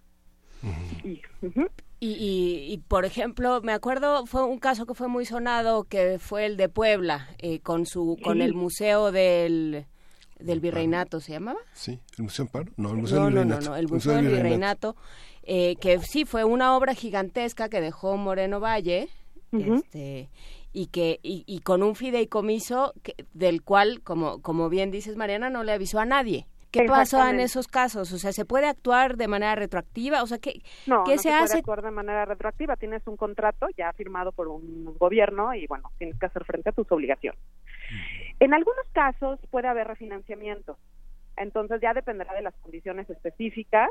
Eh, y hay eh, pues instrumentos para renegociar. Yo creo que algo inteligente que puede hacer un gobernador que se llega a, que llega a una situación así es que tiene que generar una propuesta de refinanciamiento. Si es que ya se encuentra en un estado de insolvencia que no puede continuar, tienes que acercarte a la entidad financiera y pues eh, negociar un refinanciamiento, ¿no? Y decir, oye, estoy a tope y necesito este refinanciar, ¿no? Eso es algo de lo que se puede eh, negociar, pero no puedes tú hacerlo retroactivo, especialmente si ya te construyeron algo, ¿no? Y ya te entregaron un, un servicio. Posiblemente puedas llegar a cancelar algún contrato pagando las multas eh, que establece el contrato eh, de lo que falte, pero lo que te han entregado, pues eso tienes que hacer frente.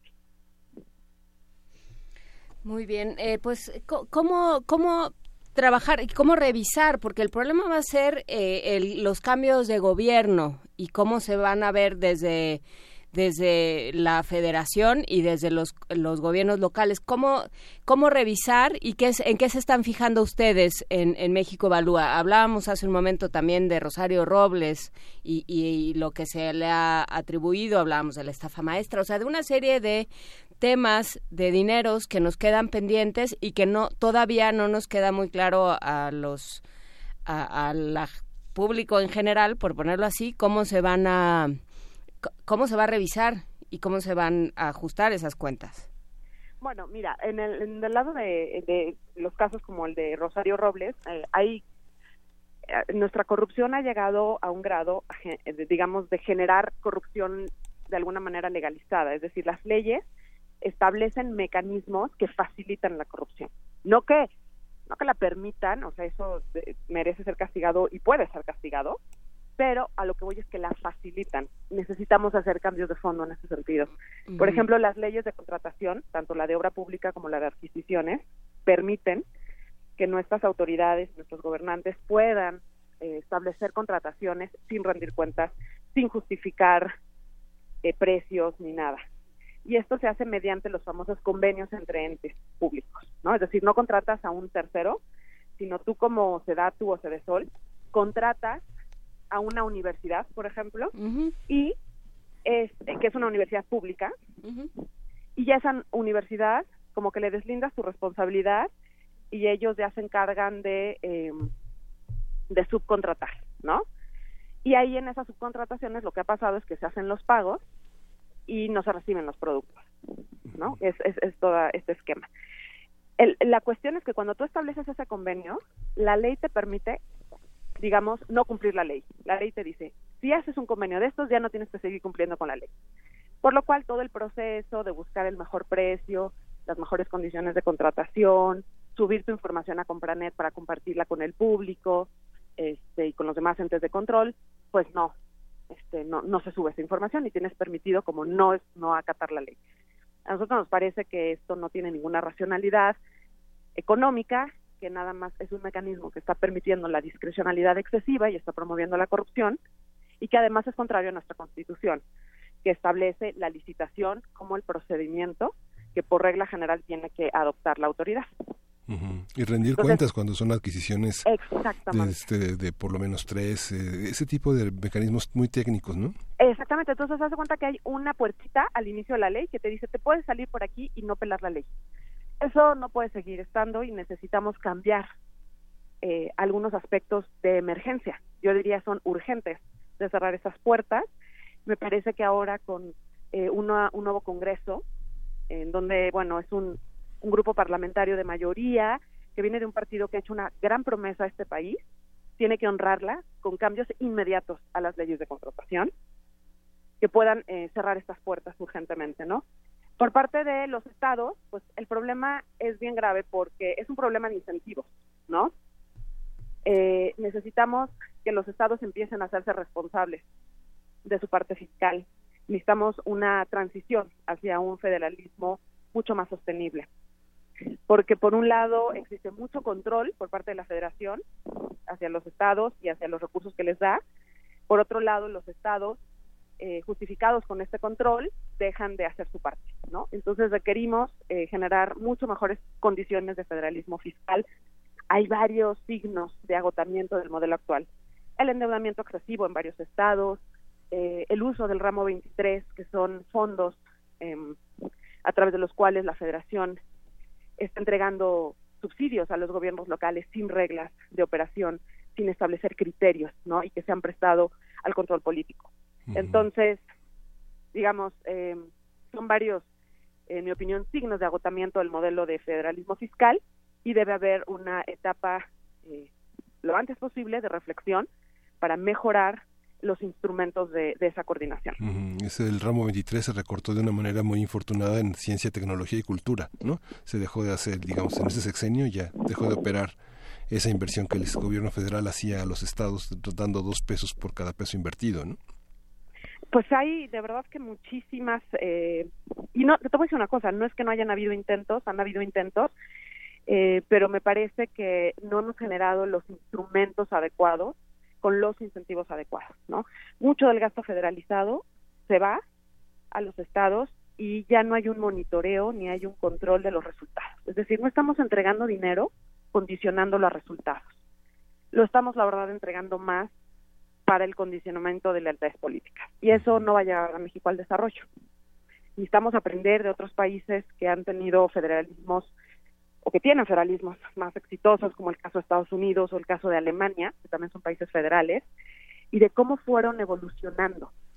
Por ejemplo, en Estados Unidos, ellos también comenzaron con muchas transferencias, que es ahorita el caso de México, que se le van a los estados, pero no están atadas a los resultados de política pública, sino están atadas a el número de población, están atadas a que, ah, no, pues te mando esta cantidad de dinero y pues tú haz con ella lo que sea, y ellos han reducido ese tipo de transferencias eh, y es como, bueno, si tú quieres hacer lo que sea con el dinero, pues recáudalo, enfrenta el costo político y recáudalo.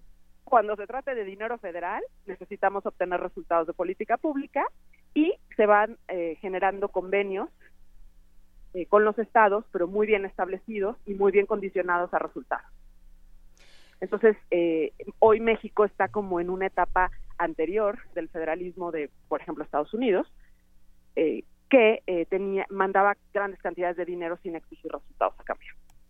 Pues bueno, lo seguiremos platicando. Muchísimas gracias a Octavius Mex, a eh, a Mariana, a Alfredo Campos, Refrancito, Mariana Grajales, Ricardo Peláez, todos los que nos dijeron es el Museo del Barroco en ah, Puebla.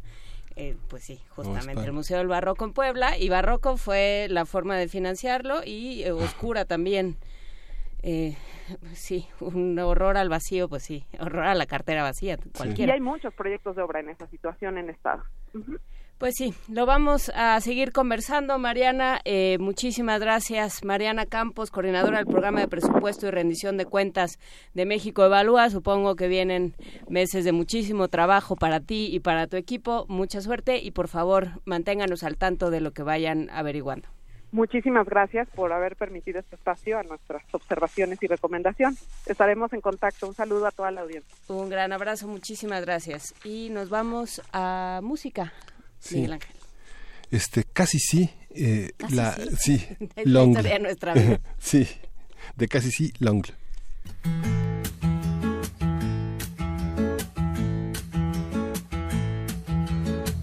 Rien qu'un petit bout d'ongle dans un coin de ma poche de ce que tu rongeais quand je te faisais des reproches.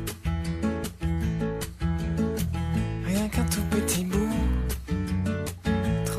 recroquevillé, un qui se fout de tout au milieu de mes clés.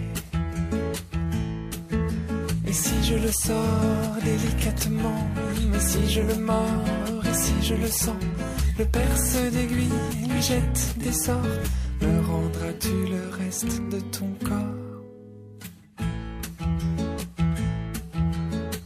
Rien qu'un petit bout de toi lui aussi veut s'enfuir. Serré entre mes doigts, je le laisserai pas partir.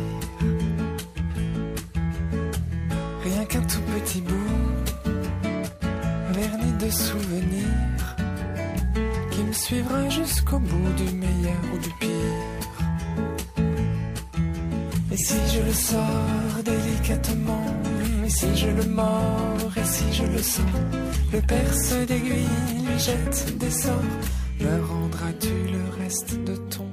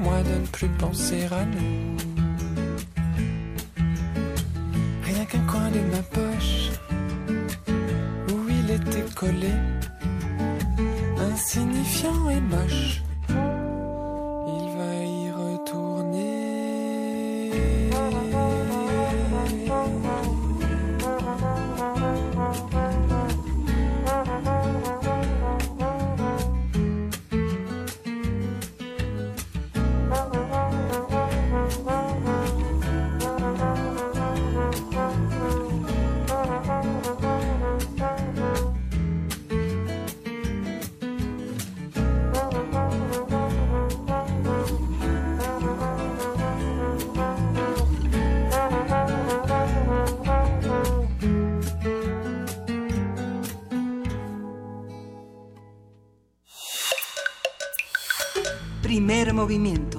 Hacemos comunidad. Nota Internacional. Luis Ignacio Lula da Silva renunció a ser el candidato presidencial por el Partido de los Trabajadores y anunció a su exministro y excompañero de fórmula, Fernando Haddad, como el nuevo abanderado para las elecciones del 7 de octubre. El PT oficializó la candidatura de Haddad durante un evento proselitista cerca de la prisión donde se encuentra recluido el expresidente de Brasil, cumpliendo una pena de 12 años de cárcel por corrupción. Esta decisión se produce luego de que el Tribunal Electoral inhabilitó a Lula para ser el candidato del Partido de los Trabajadores. Es una nota compleja, pero vamos ahora nos vamos por partes. En tanto, Jair Bolsonaro, candidato del Partido Social Liberal, permanece hospitalizado tras ser apuñalado en el estómago durante un acto proselitista realizado la semana pasada. Fuentes médicas señalaron que el aspirante ultraderechista continúa estable. Los últimos sondeos dan una ventaja a Bolsonaro por con 26%. Le siguen el laborista Ciro Gómez con 11%, la ecologista Marina Silva con 9%, el socialdemócrata Gerardo Alkin con 9% y Fernando Haddad con 8%. En caso de que ningún candidato obtenga más del 50% de la votación, el 7 de octubre se realizará una segunda vuelta, el 28 de octubre con los dos candidatos más votados en la primera vuelta. A partir de estas notas sobre Brasil y sus candidatos presidenciales vamos a hablar sobre los distintos escenarios que se plantean, sus actores, implicaciones, posibilidades. Y está con nosotros Tania Carranza Gaitán. Ella es doctora en estudios latinoamericanos por la Facultad de Filosofía y Letras de la UNAM y es profesora investigadora de la, Universidad Autónoma de la Ciudad de México. También es profesora interina en el Colegio de Estudios Latinoamericanos de la Facultad de Filosofía y Letras de la UNAM. Tania, buenos días. Hola, ¿qué tal? Buenos días, chicos. Muchas gracias por la invitación.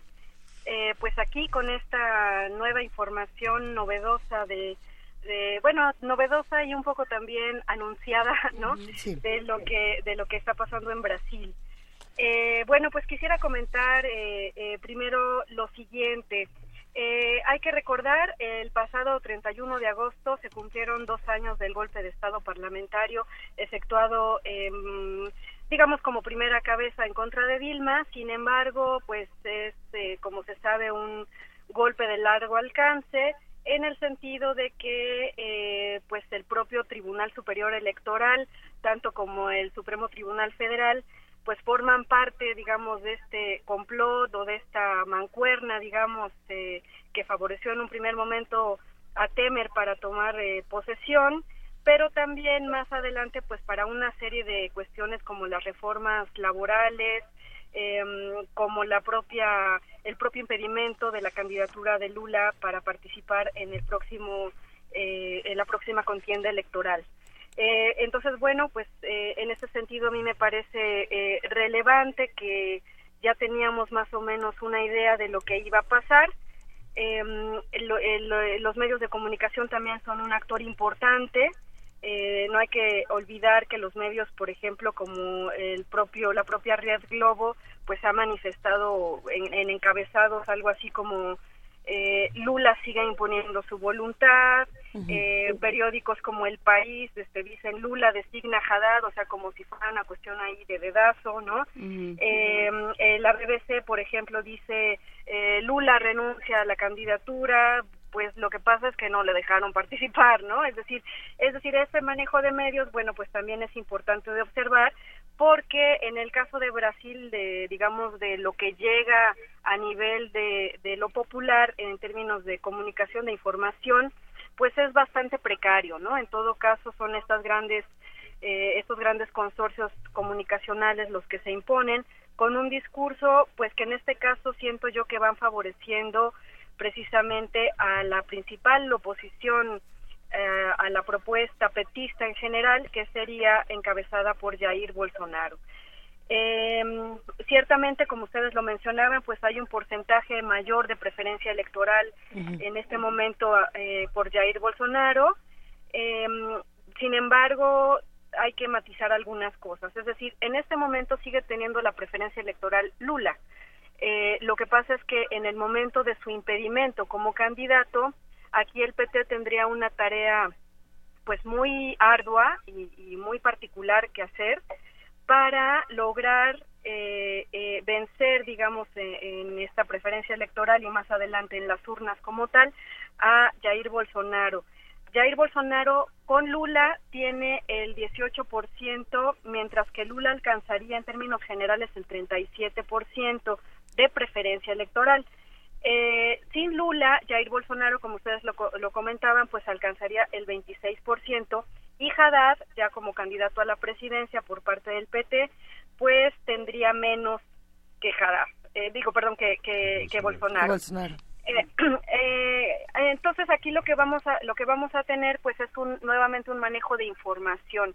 Ahora sí que yo como Pierre Bourdieu eh, considero que la opinión pública no existe, que finalmente las encuestas pues también van, eh, eh, digamos, guiando la intención de voto, el perfil, digamos, de los candidatos, etcétera.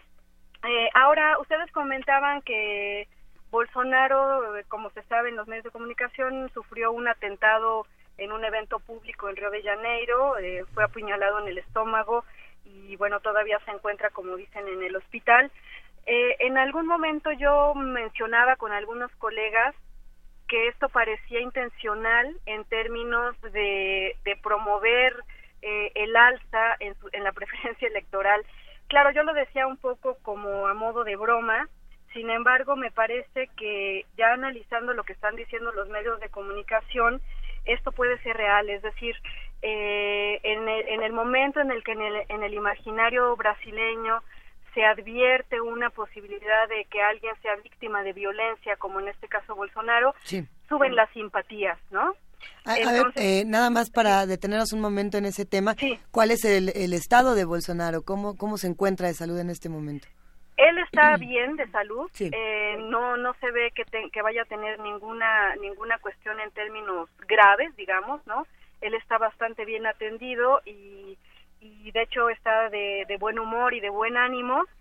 Eh, pero fíjate que qué bueno que, que, que, que me lo preguntas porque por ahí también ha habido una, una manifestación eh, por parte del candidato de su propia planilla a vicepresidente, Hamilton Murao, eh, diciendo que, bueno, que por él mal no habría ningún problema de que con tal de que se prevalezca la buena salud de Bolsonaro, se cambien los papeles y él pueda participar como candidato a presidente, ¿no?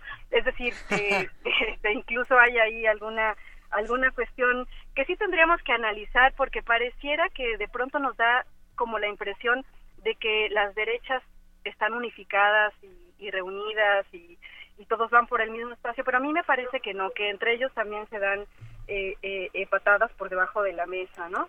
Eh, sin embargo, bueno, yo, yo considero por lo que sé hasta ahora de información que es muy posible que salga bien en términos de salud Bolsonaro y este ya ya digamos sin ningún inconveniente para participar en la contienda electoral.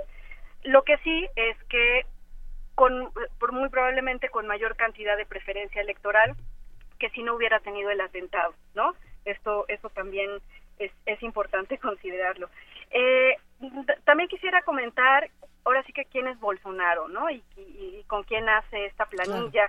Eh, eh, Bolsonaro hay que recordar que es el que va siendo diputado por séptima ocasión en esta en este Congreso. Ha sido militante de varios partidos, desde el Partido Social Cristiano, el Ecológico Nacional, en la actualidad, como decían ustedes, el, el Social Liberal. Eh, ha manifestado públicamente, por ejemplo, estar en contra de los homosexuales, de los matrimonios entre personas del mismo sexo, eh, de los transexuales, también en contra de la gente de, de, un color oscuro, es decir, directamente en contra de negros y mulatos. Eh, defiende, por ejemplo, que la idea de que los propietarios rurales puedan tener acceso a fusiles y a otras armas para impedir las invasiones directamente de tierras del, eh, por parte del MST, si así sucediera, ¿no? De una manera fuera de la policía, digamos, ¿no? Eh, también ha sido de los diputados que han apoyado las políticas y las reformas, entre comillas, laborales, que son de hecho antilaborales, ¿no? En contra de los derechos de los trabajadores. Eh, también es favorable a la pena de muerte y a la utilización de la tortura si se llega al caso. Eh, también, por ejemplo, estuvo durante mucho tiempo contrario a la operación Lavallato, que, que recordemos que es una operación que originalmente estuvo eh, comandada por el gobierno de Dilma Rousseff en, en, la, en la batalla anticorrupción. Eh, y bueno, obviamente, pues es un personaje liberal, neoliberal, que promueve la apertura de Presal, que es este eh, que es este mm, pozo petrolero enorme hallado en el Atlántico, eh, para ser eh, eh, privatizado en, manos extranjeras, ¿no? Obviamente, pues está a favor del libre mercado, etcétera. fue de los principales promotores de la destitución de Dilma Rousseff, haciendo homenaje en su discurso del impeachment al coronel Carlos Alberto Brilante Ustra, que fue el jefe del Centro de Operaciones de Defensas Internas durante la dictadura y obviamente pues responsable de las torturas, torturas de que fue víctima Dilma. Eh, bueno, es un, es un personaje de esta naturaleza, ¿no?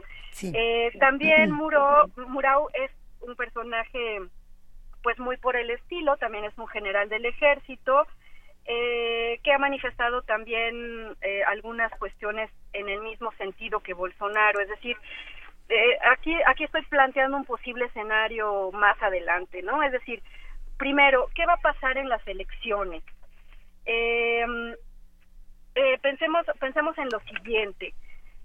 A mí me parece correcto, pero no sé si haya sido eh, una buena estrategia finalmente en todos los sentidos, que el PT haya mantenido la candidatura de Lula hasta el último momento, aún sabiendo que muy probablemente el fallo del Tribunal Superior Electoral iba a ser como fue, porque de tal, eh, eh, en tal medida se le da toda la responsabilidad al Poder Judicial de la injusticia que se está cometiendo. Entonces esto es parte de la estrategia electoral, ¿no? De la, de la estrategia de campaña. Por otro lado, eh, aquí viene, ahora sí que lo bueno para el PT, porque en este momento empieza la carrera para que Haddad eh, es decir, para que Lula transfiera toda la popularidad a Haddad, ¿no? Y que Haddad pueda remontar eventualmente, como decía yo hace un rato, la, la, a, la intención de voto que existe en la actualidad por Bolsonaro. Eh, ¿Quiénes son los electores? Eh, de, de, qué se trata? ¿Qué, e, Esa es una gran duda. ¿Quiénes son los que quieren votar por esto?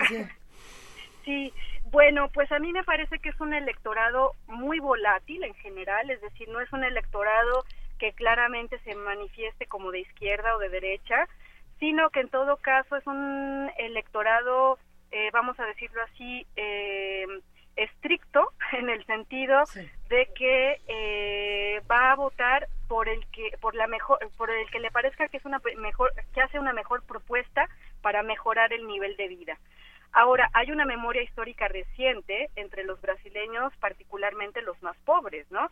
Que es que finalmente habían salido de una pobreza extrema, que tenían una posibilidad, digamos, de comer, aunque sea una vez al día, qué sé yo, eh, y que con los dos años de gobierno que lleva Michel Temer, pues esto se ha visto disminuido, ¿no? Entonces, a este, a este tipo de, de cuestiones sociales que favoreció el PT, eh, eh, bueno, los gobiernos petistas, pues en general, también se le suma, creo yo, la impopularidad de las reformas, eh, pues en general, de las reformas que, que ha, que ha eh, aprobado este gobierno golpista y también, por ejemplo, los actos antimanifestación. Es decir, yo creo que una de las cosas que, que ha caracterizado este gobierno de Temer es eh, la criminalización de la protesta, ¿no?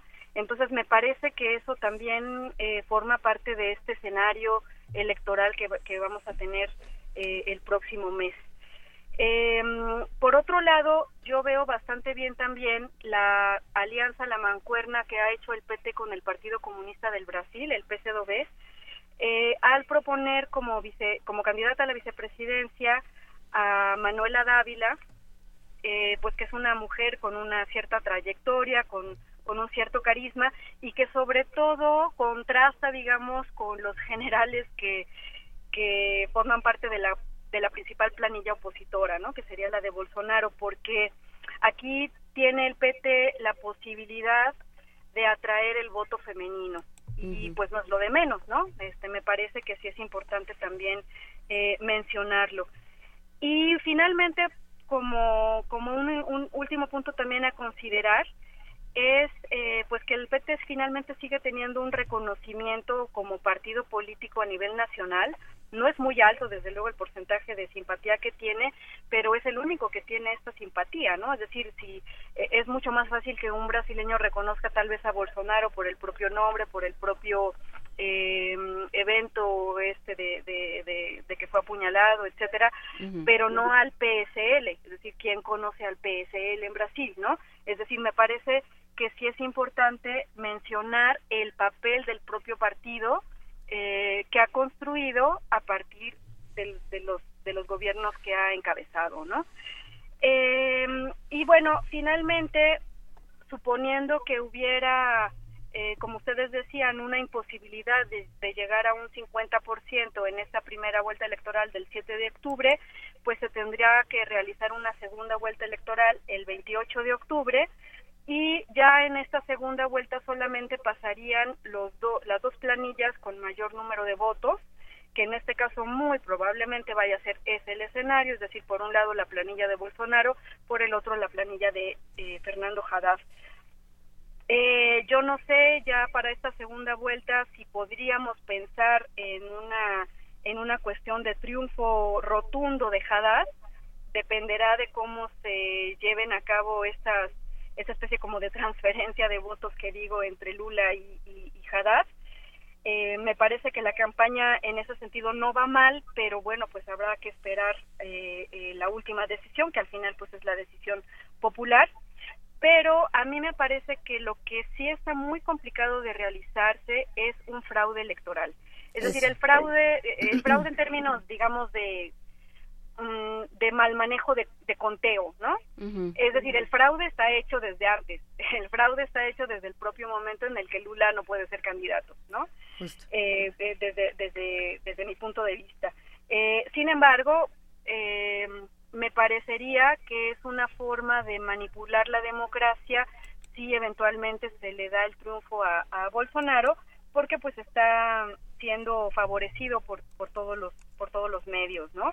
Es decir, desde el punto de vista eh, de, la lógica de los medios de comunicación, etcétera, pero también desde que no tiene un, un contrincante tan popular como Lula, ¿no? Es decir, ya se le da ya se le da el triunfo de antemano. Ahora, eh, ¿en dónde está ganando eh, esta aceptación eh, Bolsonaro? Pues es un poco extraño porque tiene, por ejemplo, mayor popularidad, mayor eh, simpatía en la región norte de Brasil, tiene más o menos en el centro, tiene un poco menos en el sur y en el sureste y tiene nada en el nordeste.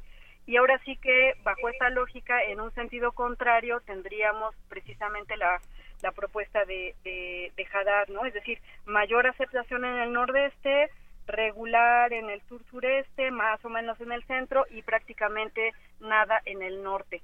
Esto es eh, eh, un poco significativo porque lo que quiero recordar aquí es que en el norte eh, la población que existe pues son más bien propietarios rurales justamente igual que en el centro en el nordeste pues hay una gran población eh, de, de, pobres, es decir, la mayor población se concentra en Brasil, en el nordeste, en el sureste y en el sur. Eh, pero bueno, en el sureste mm, pues digamos que estaría dividida la votación, ¿no?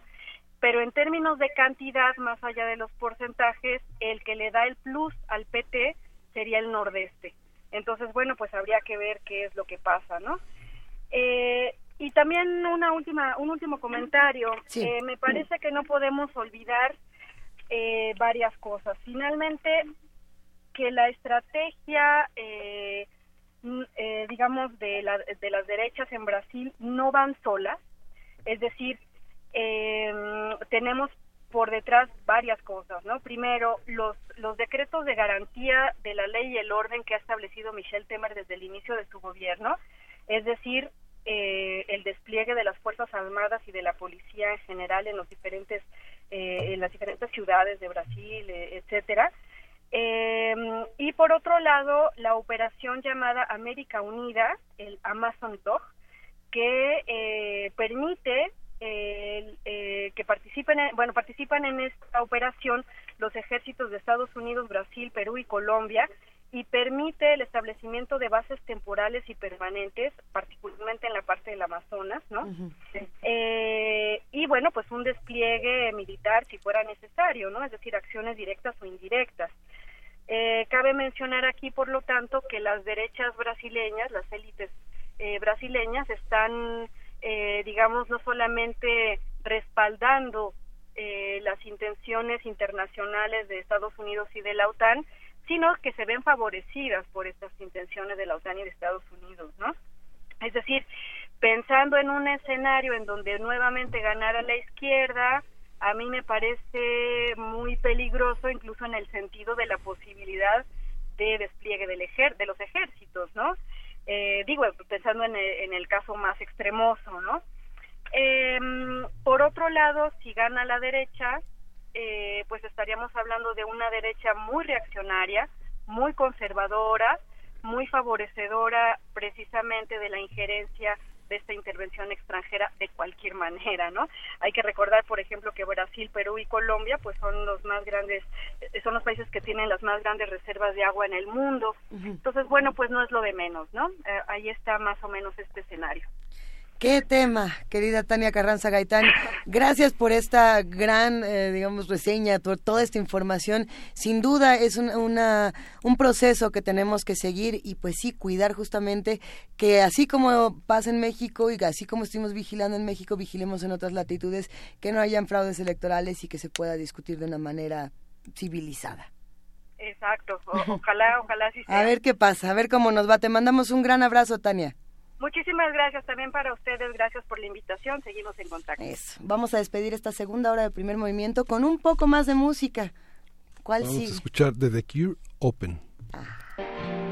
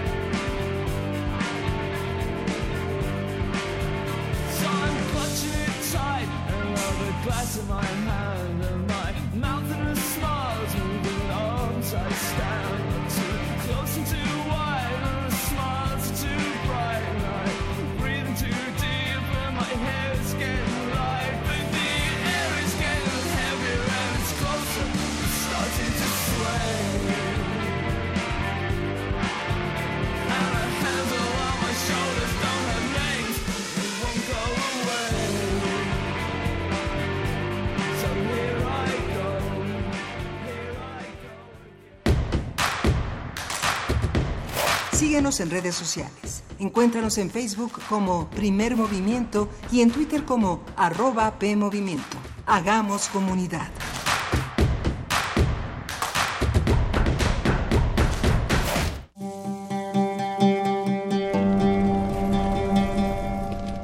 Ríos que dan forma al barro para el encuentro. Puedes oír las ruinas de Alepo, de Saná, de Hiroshima, de sus desastres.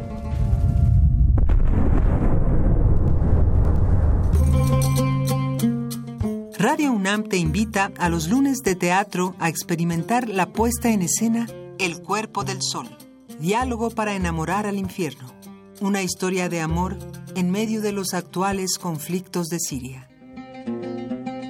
Todos los lunes de septiembre a las 20 horas en la sala Julián Carrillo de Radio UNAM, Adolfo Prieto 133 Colonia del Valle, cerca del Metrobús Amores. Entrada libre. El amor entre la guerra el desplazamiento y la poesía. Radio UNAM, experiencia sonora.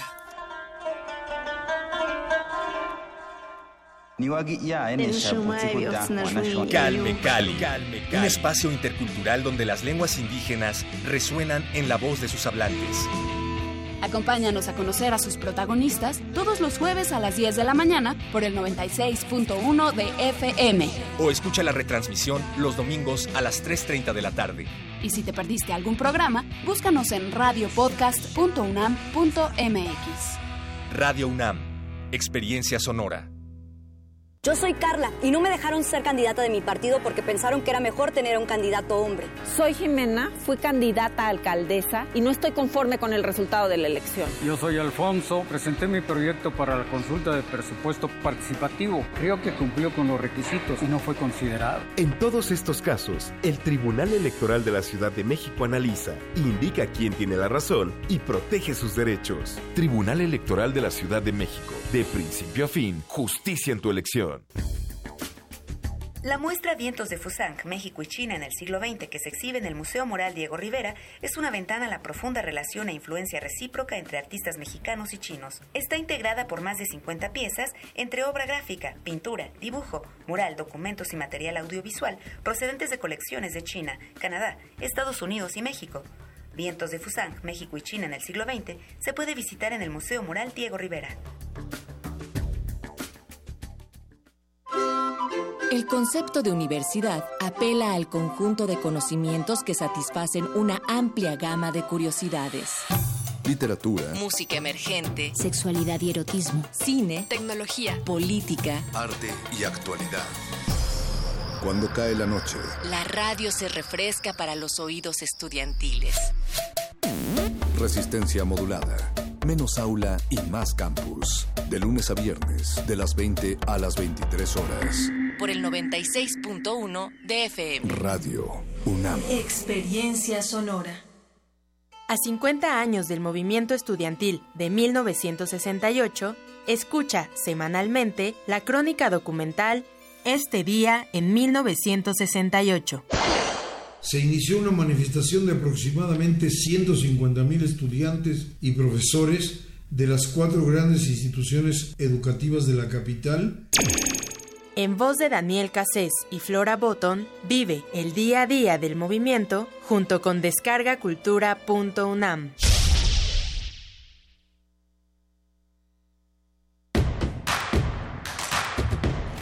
Encuentra la música de primer movimiento día a día en el Spotify de Radio UNAM y agréganos a tus favoritos.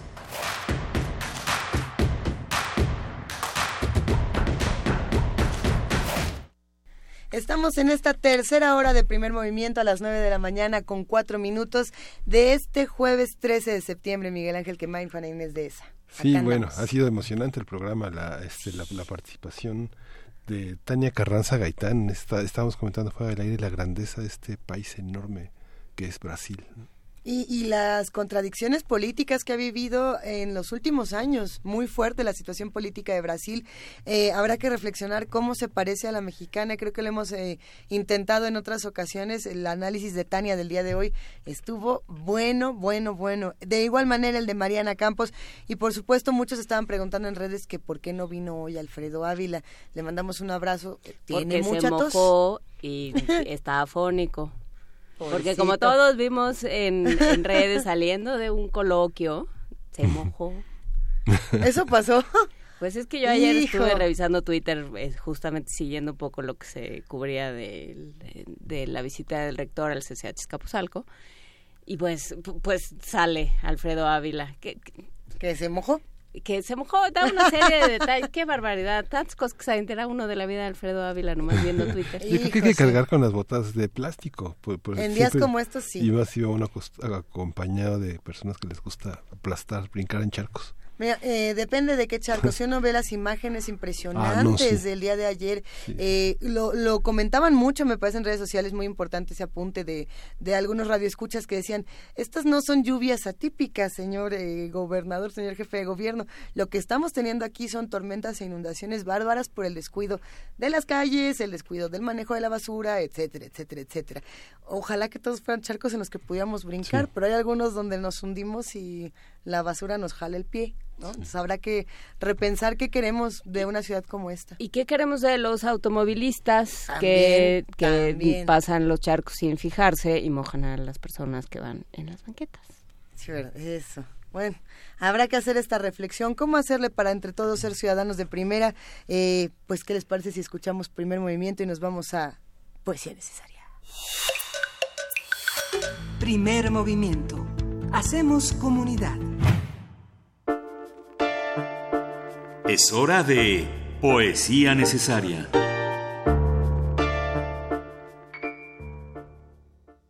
El día de hoy tenemos dos poemas, porque estos dos poemas están incluidos en la revista de la universidad, la revista de la Universidad de México, en su número 840, que además está dedicado, como ustedes saben, ahora la revista de la universidad es temática, antes no lo era, ahora tiene un nuevo formato, es más chica, pero también es más gordita, pero tiene nuevos autores, un, diseño que a mí me parece fabuloso. Eh, está dedicada a daños colaterales. Eh, ellos lo describen como un eufemismo, justamente que lo que describe es la muerte de muchas otras personas que no importan, ¿no? porque pues son daños colaterales. Eh, así minimizamos justamente y formamos indiferencia ante los lectores. Eh, por lo mismo, este número es importante y más en un mes como este, con lo que ocurre dentro de la universidad, fuera de ella. Eh, hay dos poemas que están dedicados a, di a, distintos tipos de marginación y de discriminación. El primero es de Harriet Mullen, se llama Denigration, denigración en español, y está traducido por, Pe por Pedro Serrano. Y el segundo poema se llama Escombros, es de Camila Kraus, una mujer de Jalapa muy joven. Así que esperemos disfruten ambas lecturas y avisamos desde ahora que vamos a regalar nueve son nueve revistas de la universidad. A los primeros que nos llamen por teléfono al 55 36 43 39 y nos digan el nombre de uno de los dos poetas, ¿así? O sin, o sin pregunta. Sí, que digan uno de los dos poetas que acabamos de mencionar. Eh, sí, las dos son mujeres y la traducción es de un hombre, también se vale decirlo a él, si quieren. Ya dijimos a los tres y arrancamos justamente con denigración.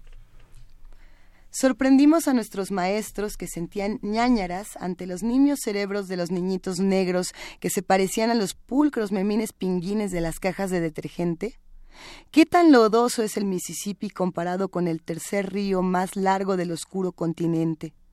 En la tierra de los Ibo, los Yausa, los Yoruba, ¿cuánto cuesta el barril de nigricencia? A pesar de que los esclavos eran riqueza y que sobrevivieron a las negreras provisiones, ¿deberían los herederos de la riqueza echarle la culpa al pobre enigma de no tener un diccionario? ¿Pedirá el alcalde que se cuente una a una todas las balas o va el ayuntamiento simplemente a pasar por alto el distrito del concejal negro? Si no estoy de acuerdo con tus creencias, vas a blanquearme mi negligente poder de discriminación, ya que en realidad estoy trufándolo todo y no hay por qué tomarlo en cuenta.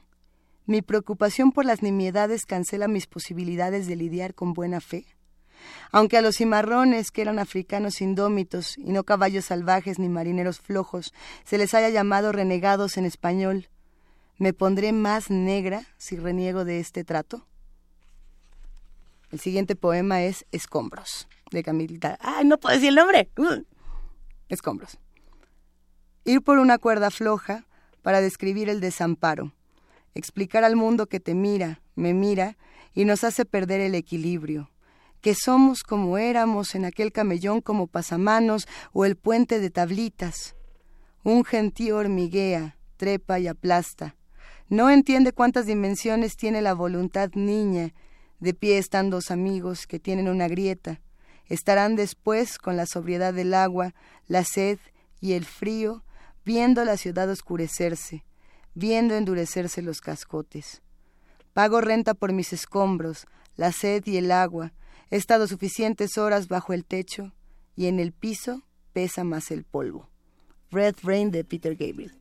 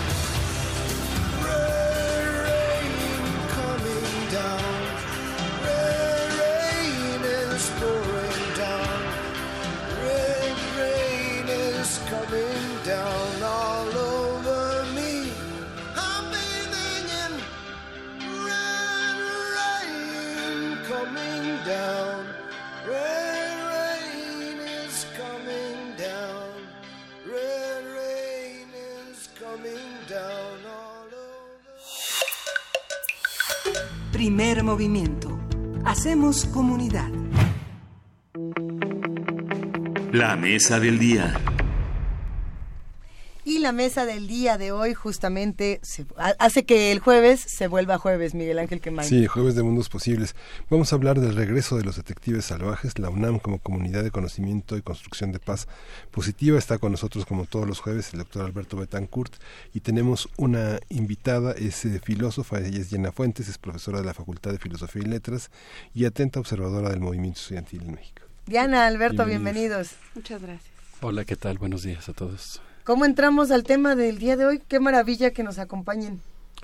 Pues mira, yo creo que estamos en un momento extraordinariamente delicado e importante y yo tengo la impresión de que las movilizaciones estudiantiles eh, están jugando un papel fundamental porque están obligando a revisar los problemas por los que está atravesando nuestra universidad y están propiciando la restitución de nuestra vida comunitaria. Y yo creo que eso es algo que, que le va a ayudar mucho a la universidad. Yo quería comenzar con algo que tiene que ver con la novela de Roberto Bolaño, Los Detectives Salvajes. Eh, es un momento en el que los integrantes de un taller de poesía al que asiste el joven poeta García Madero, que es estudiante de la Facultad de Derecho, pero no resiste la tentación de acudir a la Facultad de Filosofía a un taller de poesía.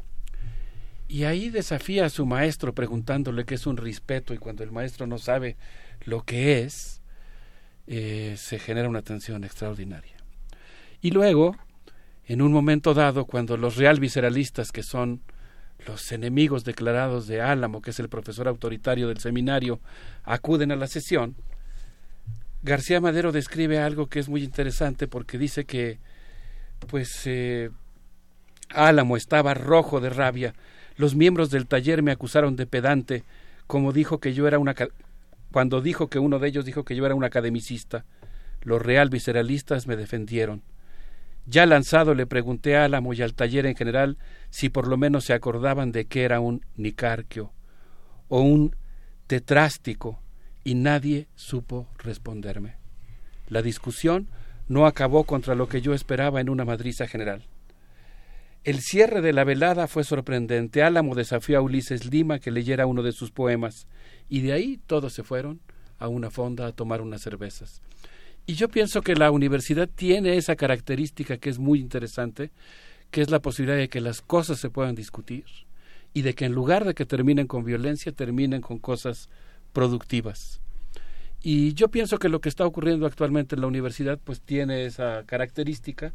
Hay un momento en el que por las diferencias de opinión que pueden existir en la universidad se pueden crispar un poco los ánimos, pero yo creo que esta sacudida a la conciencia universitaria va a terminar, no sé si yéndonos todos a tomar unas cervezas a una fonda, pero espero que termine con una reconstitución de la vida comunitaria que ha estado tan dañada por una serie de factores y que ha aumentado lamentablemente la vulnerabilidad de los diferentes campus de la universidad. Pero me da mucho gusto que esté aquí Diana con nosotros porque ella tiene es una atenta observadora de la vida política y específicamente del movimiento estudiantil y yo creo que pues nos va a hacer unos comentarios muy interesantes al respecto. Pues muchas gracias. Eh, yo creo que bien apunta Alberto a que estamos en un momento aparentemente de una inflexión muy interesante, ¿no? En la que yo creo que la universidad está expresando algo que incluso rebasa la universidad, que lo que está sucediendo en nuestro país, con todos los eh, sinsabores y claroscuros que tiene, eh, pues muestra un espíritu de cambio. Y yo creo que la respuesta tan abundante, tan aguerrida, tan, tan, digamos, frontal de los estudiantes a la agresión de los porros, hace parte de eso que está sucediendo también en el país. Con la fuerza que tiene siempre el movimiento estudiantil o los grupos estudiantiles, es decir, que siempre, digamos, declaran, anuncian, se organizan sin ningún compromiso aparentemente. Entonces yo creo que estamos en un momento de inflexión en el que esto se está constituyendo en un movimiento estudiantil y que a mí me parece muy interesante observar anoche, un poco pensando en esta invitación, eh, veía la, el, el, documento que sacó la Asamblea Interuniversitaria con mucho cuidado, ¿no? Y entonces había puntos ahí que me parecían, bueno, de sentido común, que no deberían ser parte de ningún pliego petitorio, ¿no? Que haya rutas seguras para las mujeres, que la Secretaría de Seguridad Pública haga su trabajo, que los cuerpos de que garantizan la seguridad en las instalaciones universitarias funcionen. Eso que yo creo que una generación como la de hace 50 años, el 68, no hubiera pedido. Por el contrario, hubieran pedido que los cuerpos de seguridad desaparecieran, ¿no? Aquí los estudiantes están pidiendo algo muy elemental, que las cosas funcionen. Y eso, por supuesto, creo que es reflejo de un descontento que tiene tiene pues raíces muy profundas. Eh, hay quienes se espantan de que los estudiantes estén pidiendo democratización de la universidad pero yo creo que la universidad requiere democratizarse. Eso no significa que haya que destituir las formas institucionales ya, creo yo, instauradas, pero yo creo que sí nos hacen falta cambios. Y que cuando los estudiantes dicen esto, pues es porque, claro, uno se pregunta, ¿cómo hay funcionarios que llegan al lugar en el que están en nuestra universidad? ¿Quién los designa? ¿Qué no se revisan sus antecedentes? Yo creo que eso es parte de lo que está sucediendo. Y a mí también me parece que eh, contrario a lo que piensan muchos analistas, yo creo que esto lo que hace es reconstituir vínculos y expresar pues descontentos que están ahí desde hace mucho, ¿no? Eh, reconstituir eh, pero hay que tener mucho cuidado de que no se rompan esos vínculos, porque ahí es donde se puede dar eh, algo, algo más grave, ahí es donde se puede perder la posibilidad de diálogo, la posibilidad de construcción, la posibilidad de construir esto y de, y de transformar esto en otra cosa. Entonces, eh, ahí creo que eh, es muy, digamos, estamos frente a algo muy complicado, sí, porque si pensamos históricamente, que es lo que hemos intentado hacer durante estos días, la universidad ha sido un, un, botín, una ficha política de, de, distintas maneras a lo largo de su historia. Entonces es muy complicado de pronto despojarse de toda suspicacia y decir esto es un problema originado por la falta de bancas en, en salones, que era, o sea, que fue algo de, que dijeron eh, al, Aldebarán y, e Iván en la mañana y que, y que te parece que tiene todo el sentido del mundo. Quienes, quienes eh, acudimos a clase y nos sentamos en el piso, podemos decir, sí, sí, hacen falta más bancas o hace falta construir las, las eh, generaciones y los salones de otra manera o organizarnos de otra forma. Pero, pero ahí hay un problema que es la universidad como ficha política. ¿Qué hacemos? ¿Cómo nos, cómo nos protegemos contra eso? Pues, si ustedes tienen la respuesta, me encantaría escucharla. Por, supuesto que no tenemos la respuesta, pero sí, creo que podemos decir algo. No tenemos la respuesta porque a mí me encantó, perdón que insista, lo dije la semana pasada, lo que tú planteaste eh, el día eh, posterior a los graves acontecimientos. Aquí la solución la vamos a encontrar entre todos y justamente de lo que se trata es que detonemos procesos participativos en los que a cada quien se le dé su lugar. Tú decías ahora, Juan Inés, y yo estoy completamente de acuerdo en que esa es la esencia del problema. El asunto es que nosotros tenemos que restituirnos como comunidad. Y la comunidad está integrada por los estudiantes, por los profesores, por los trabajadores y por las autoridades. Y yo creo que ahorita de alguna manera los estudiantes son en cierto sentido el sector más avanzado en el sentido de que están constituyendo el sector más movilizado de la universidad y el que está expresando una mayor fuerza política. Pero lo que ocurrió ese, ese día, tremendo, en la puerta de la rectoría, es algo que nos atañe también a los profesores y a los trabajadores. No es como un movimiento estudiantil que estalló quién sabe por qué. Yo diría que lo que tenemos que constituir ahora es un movimiento universitario que incluya también a mí me ha dado mucho gusto, que incluya también a los profesores, a mí me ha dado mucho gusto ver los auditorios abarrotados de profesores reflexionando con distintos puntos de vista. Ayer me tocó estar en la reunión que celebró el claustro de profesores de la Facultad de Filosofía y pues hay opiniones diferentes. Pero hay ese espacio que ofrece la universidad para que discutamos las opiniones diferentes. Y creo que el movimiento tendría que encaminarse efectivamente a la formulación de una salida victoriosa que consista en, en, la construcción de consensos mínimos, en la construcción de consensos mínimos que restituyan la comunidad. Yo en ese sentido eh, platiqué con la doctora Tatiana Zule amiga, profesora de la carrera de letras de la Facultad de Filosofía y Letras, y ella me decía que hay muchos factores que han eh, fracturado a la comunidad y uno de ellos, que no tiene que ver con el porrismo, que no tiene que ver con lo que provocó la erupción del volcán, pues tiene que ver con el sistema escolarizado en el que vivimos, que fomenta mucho más la competencia y el individualismo que el trabajo en equipo y la cooperación. Y es algo que tenemos que revisar porque tenemos que reintegrar nuestra vida comunitaria. Y en ese sentido, pues yo creo que es muy importante que nosotros asumamos que la solución estará en la participación y creo que tenemos que crear una atmósfera en la que apelemos a una interlocución inteligente de cada uno de los sectores. Es decir, está en curso un proceso de deliberación. Y yo creo que en particular el papel de los profesores consiste en acompañar, en hacer presencia eh, en el movimiento estudiantil, no, no en el sentido de violar su autonomía, por supuesto eludiendo cualquier intento de tener una actitud paternalista, sino como integrantes de la comunidad, como, como miembros de una comunidad que está dialogando. Yo creo que estamos ante el riesgo de subestimar la importancia que tiene que tienen las movilizaciones estudiantiles, que ayer escuchaba yo de Diana y de otros compañeros la idea de que esas movilizaciones se pueden convertir en un movimiento o se están convirtiendo en un movimiento y creo que sería un gravísimo error subestimarlo y darle explicaciones conspiracionistas. Y creo que sería un error también adoptar una actitud, una forma de actitud paternalista que consiste también en idealizarlo. Y entonces creer que tiene la razón en todo. Yo creo que lo que tenemos que tener es una interlocución inteligente en la cual pues se analicen las cosas y se analice dónde hay razón, dónde se están planteando, digamos, que contribuyamos entre todos, no solo para el sector estudiantil, sino para toda la comunidad, a desarrollar lo que podríamos llamar un pliego petitorio inteligente, la apertura de un proceso de negociación, eso se lo escuché decir ayer a Diana y me pareció, me pareció muy importante, y finalmente pues arribar a consensos o sea un movimiento que se proponga triunfar, no que se proponga hacerse harakiri. Y yo creo que hoy tenemos todas las condiciones para que ese movimiento triunfe. Es que es muy interesante, digamos, lo que comenta Diana es muy interesante, eh, es una cosa de observar, que hay una especie como de demanda de cosas de sentido común, que no son, digamos, no, no es el, que se estudie el trotskismo, que se incluya en los programas de estudio a Giorgio Agamben o que la filosofía positiva, de, etcétera, ¿no? Sino que son aspectos. Acaba de publicarse de la oficina de la abogada general este un, un estudio muy interesante sobre el acoso sexual. Ha habido una cantidad de denuncias en la que se muestra que las denuncias ocurren de 40% de los profesores del campus, son 25 de las veces, son 15% de los profesores de las prepas y son 11% del CCH.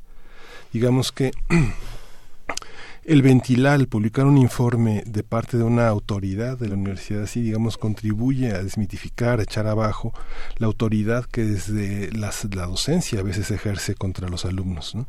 Digamos, hay un casi un 6% de personas no heterosexuales que son agredidas, pero el 79% son mujeres y son alumnas hay un 12% del personal administrativo atacado. Entonces, son estadísticas que de alguna manera desmitifican esta idea y que contribuyen a la democratización. Un alumno puede poner en tela de juicio a un profesor muy consagrado, muy importante de la universidad. Son procesos que son como para empezar a discutir dónde estamos parados, quiénes somos y quiénes somos los hombres y las mujeres en un espacio público.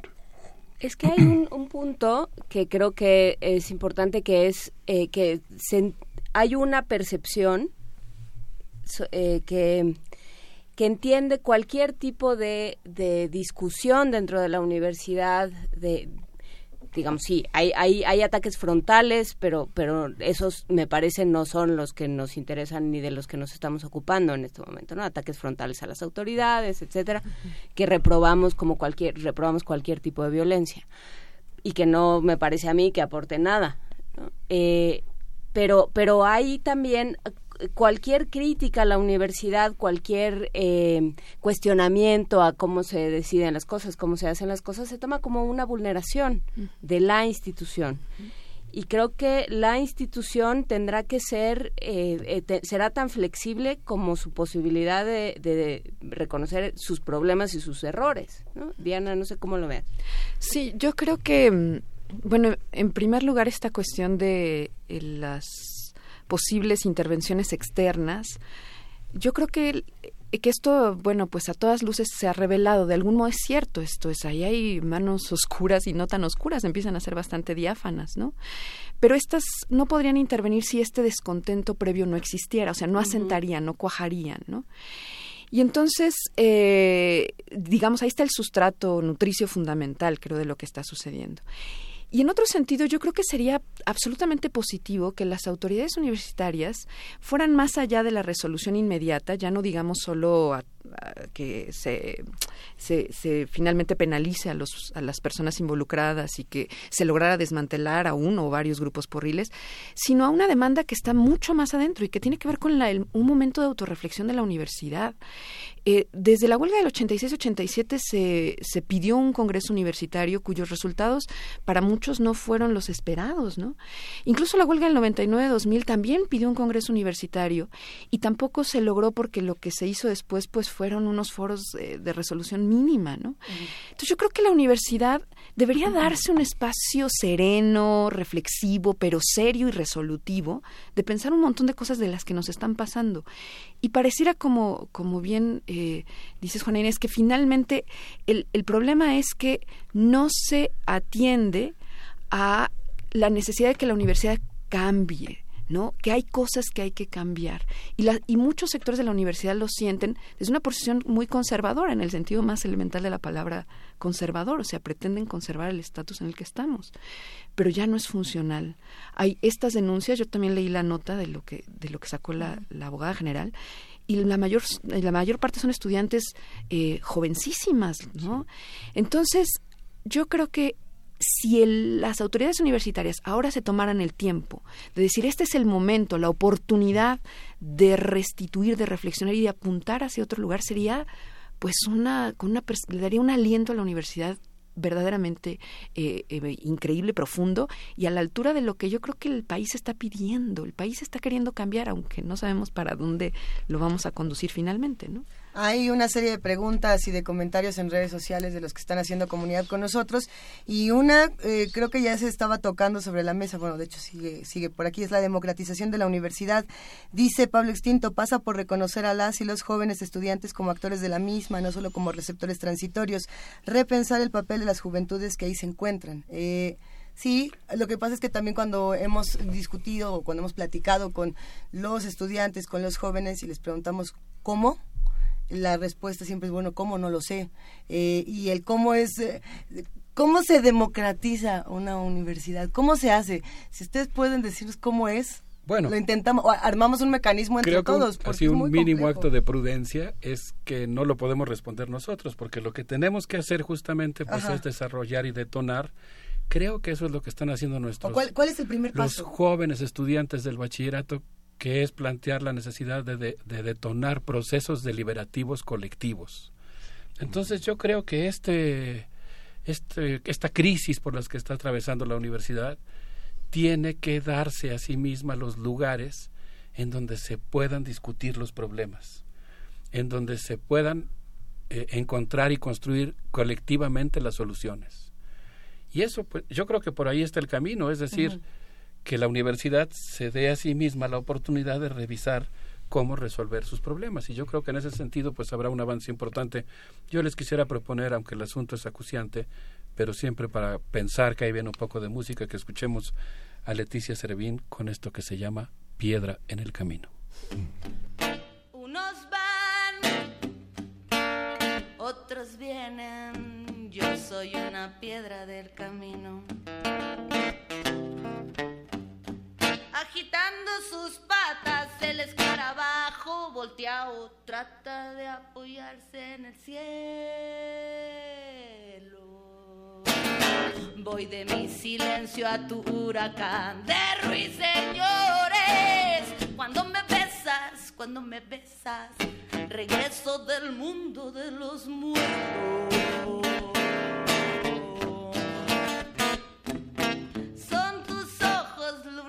Consentidos de mis latidos. Abismo que parece cuerpo, te acaricio. Deja que me disuelva en tu memoria. pagarla con mi olvido. Cada piedra es una joya, una tras otra, las olas nunca se repiten. Solo yo. Son decretos las palabras, se pueden volver oración.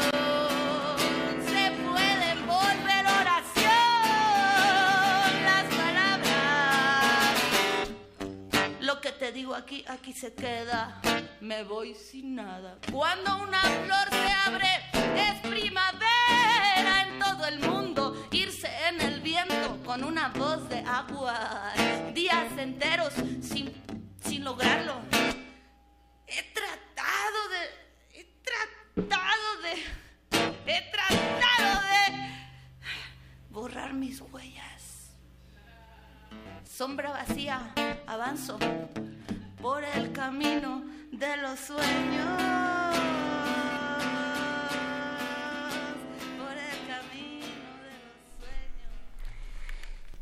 Eh, seguimos aquí en primer movimiento, son las 9 de la mañana con 36 minutos y estamos con, platicando con Alberto Betancourt porque es jueves de Mundos Posibles, pero está también con nosotros la filósofa Diana Fuentes, profesores ambos de la, de la Facultad de Filosofía y Letras de la UNAM y han ido siguiendo este, este y otros movimientos estudiantiles a lo largo de su paso por la universidad. A ver, ahí nos, nos dice alguien que preguntaba por los ultras, eh, Oscar Solórzano.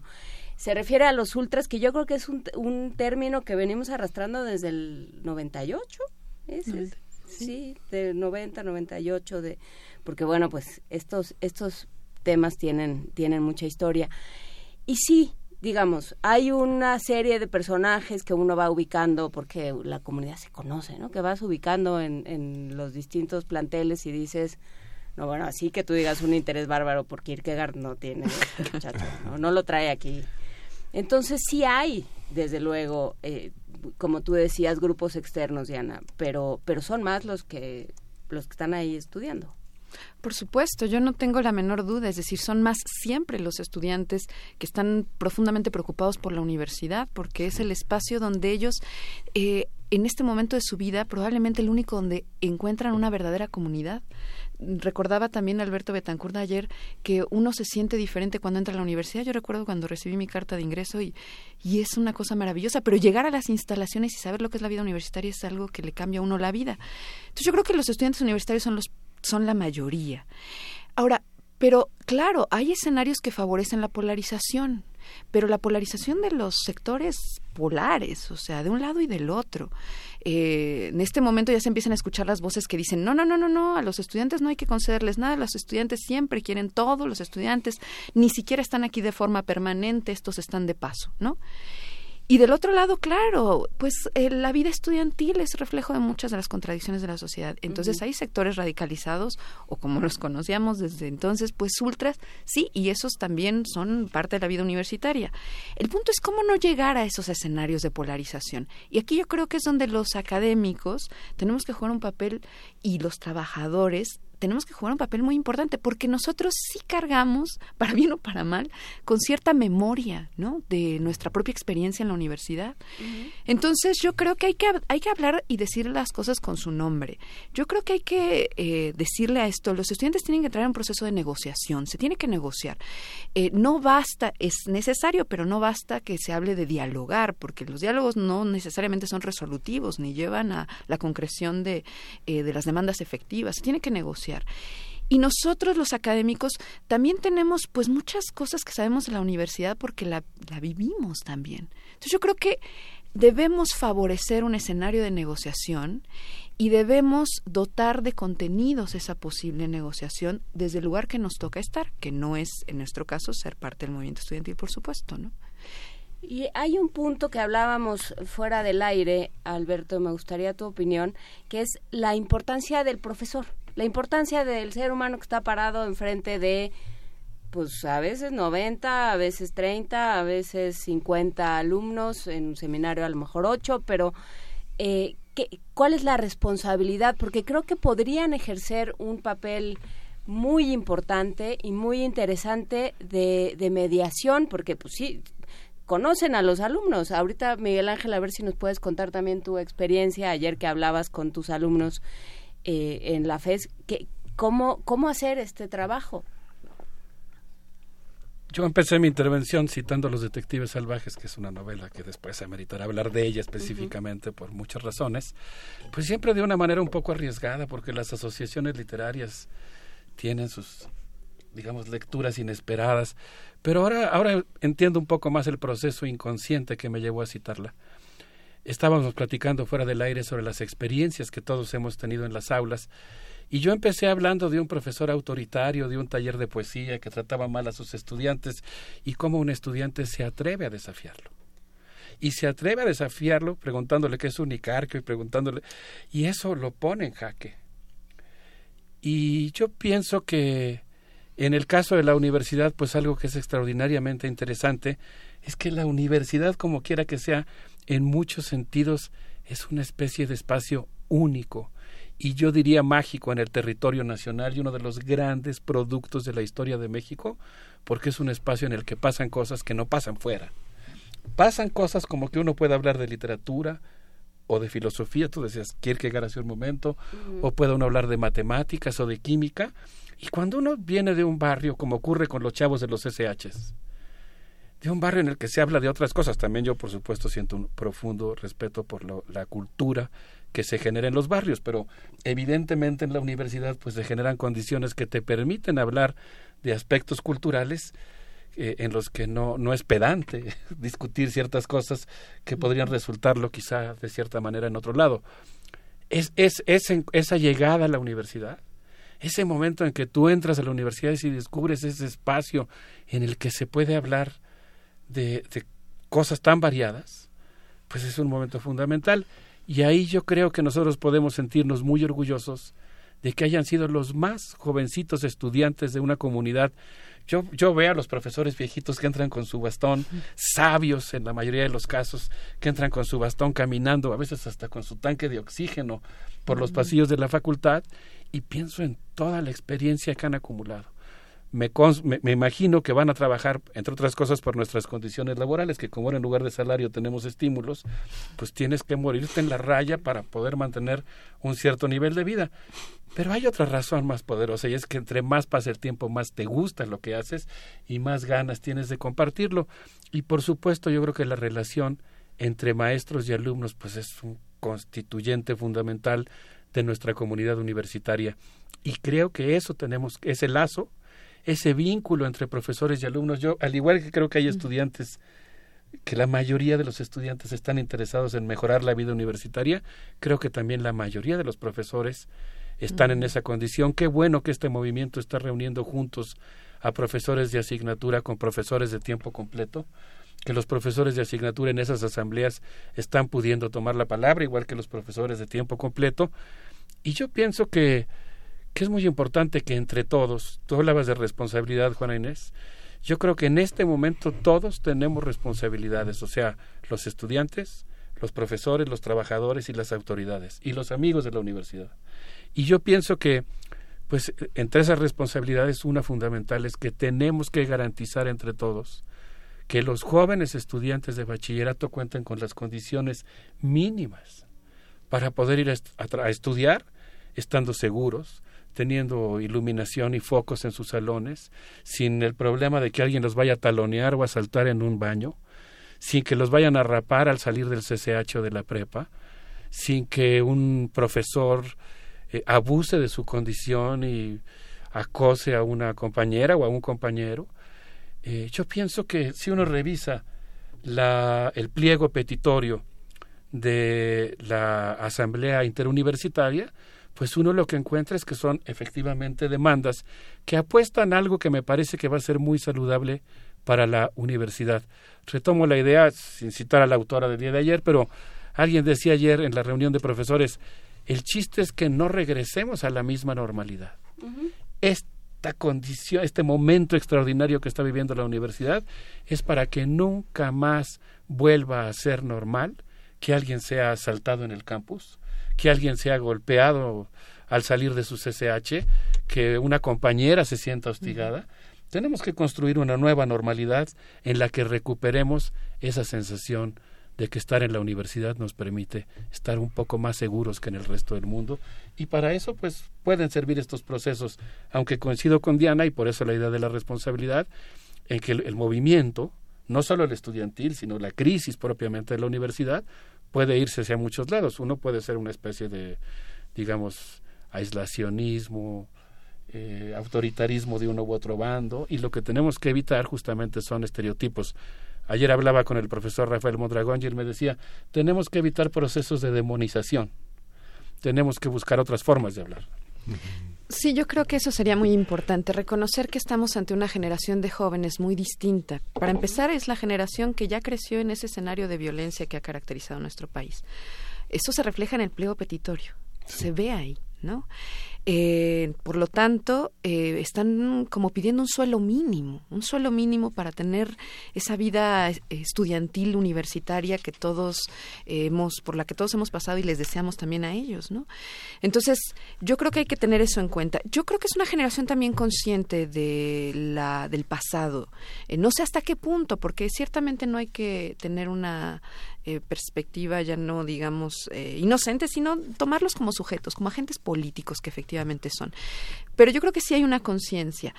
Y en ese sentido, yo creo que de ahí el impulso que están teniendo pensando en que no sea solo esto para la UNAM.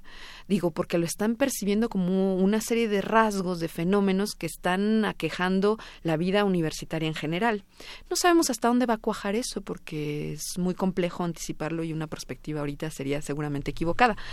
Pero yo creo que lo más importante será eh, que no se haga caso omiso que no cerremos los oídos, que no cerremos la cabeza a esto ante las otras cosas que ciertamente pueden estar ahí. Hay intereses muy importantes en la universidad, sí, como los han existido siempre. La universidad es un escenario político. Yo se los escuché a ustedes en alguna ocasión y me gustó muchísimo. La universidad es un escenario político y no es deseable que deje de serlo. Por el contrario, ¿no?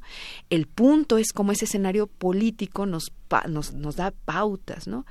Y hay cosas que son intocables en la universidad, que no se pueden decir. No se puede hablar de corrupción en la universidad. Eso es increíble cuando todos sabemos que existe. No se puede hablar de burocracia en la universidad porque es intocable.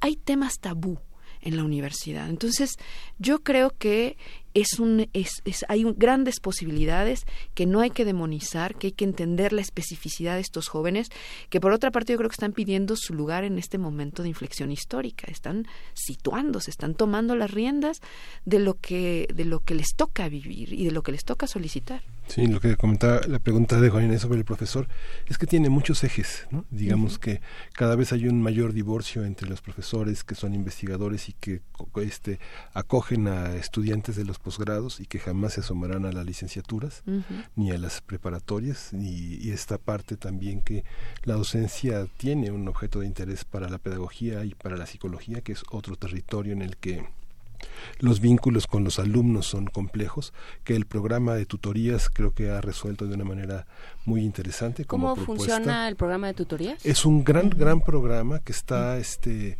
tratando de construir, digamos, evidencias de las relaciones y los problemas que un profesor puede resolver frente al grupo uh -huh. como vínculo con las autoridades.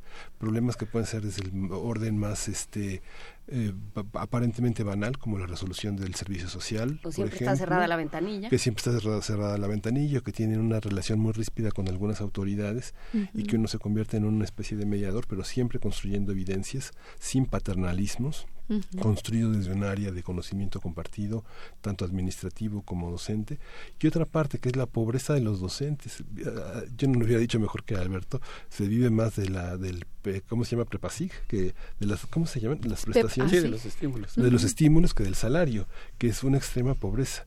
Uh -huh. Nos toca ahora, como decías, Diana, una gran, un gran cambio, porque muchos maestros que fueron nuestros maestros, que tienen ahora más de 70 años, que están cerca de los 80 años y que se están retirando, dan paso a nuevos profesores que son de asignatura. Yo creo que en los últimos eh, 15 años no había habido tantos exámenes de asignatura como ahora, pero uh -huh. todos seguirán siendo maestros pobres. Sí. maestros pobres, los que sostienen el sistema de prepas y de licenciatura son maestros pobres. Sí, Alberto Betancourt. Yo creo que este es el momento en el que hay que emplear a fondo el arte de la política, en el sentido de que se reclama que cada uno de los actores contribuya a construir una gran polis, una gran comunidad política que es la universidad, y creo que nuestra universidad requiere hoy de un gran proceso hermenéutico que constituye sobre todo en mostrar que tiene la gran capacidad de escuchar, en la que, digamos, una comunidad en la que cada uno está dispuesto a escuchar al otro. Yo creo que aquí escuchar es una cosa central. No sé, yo les propondría que pensando en el viaje intelectual que siempre nos ofrece la universidad, cuando uno entra al bachillerato o directamente a la licenciatura, escuchemos a Elben Masari Ensemble con un disco que tiene un nombre maravilloso de Beirut a Cosamaloapan, con esto que se llama Costa Fenicia. Muchísimas gracias. Eh, nos despedimos, eh, bueno, nos despedimos de ustedes, Diana Fuentes y doctor Alberto Betancourt, profesores de la Facultad de Filosofía y Letras de la UNAM. Gracias por haber estado el día de hoy con nosotros y, por Gracias. supuesto, seguiremos platicando porque esto no se agota. Muchísimas gracias. Gracias.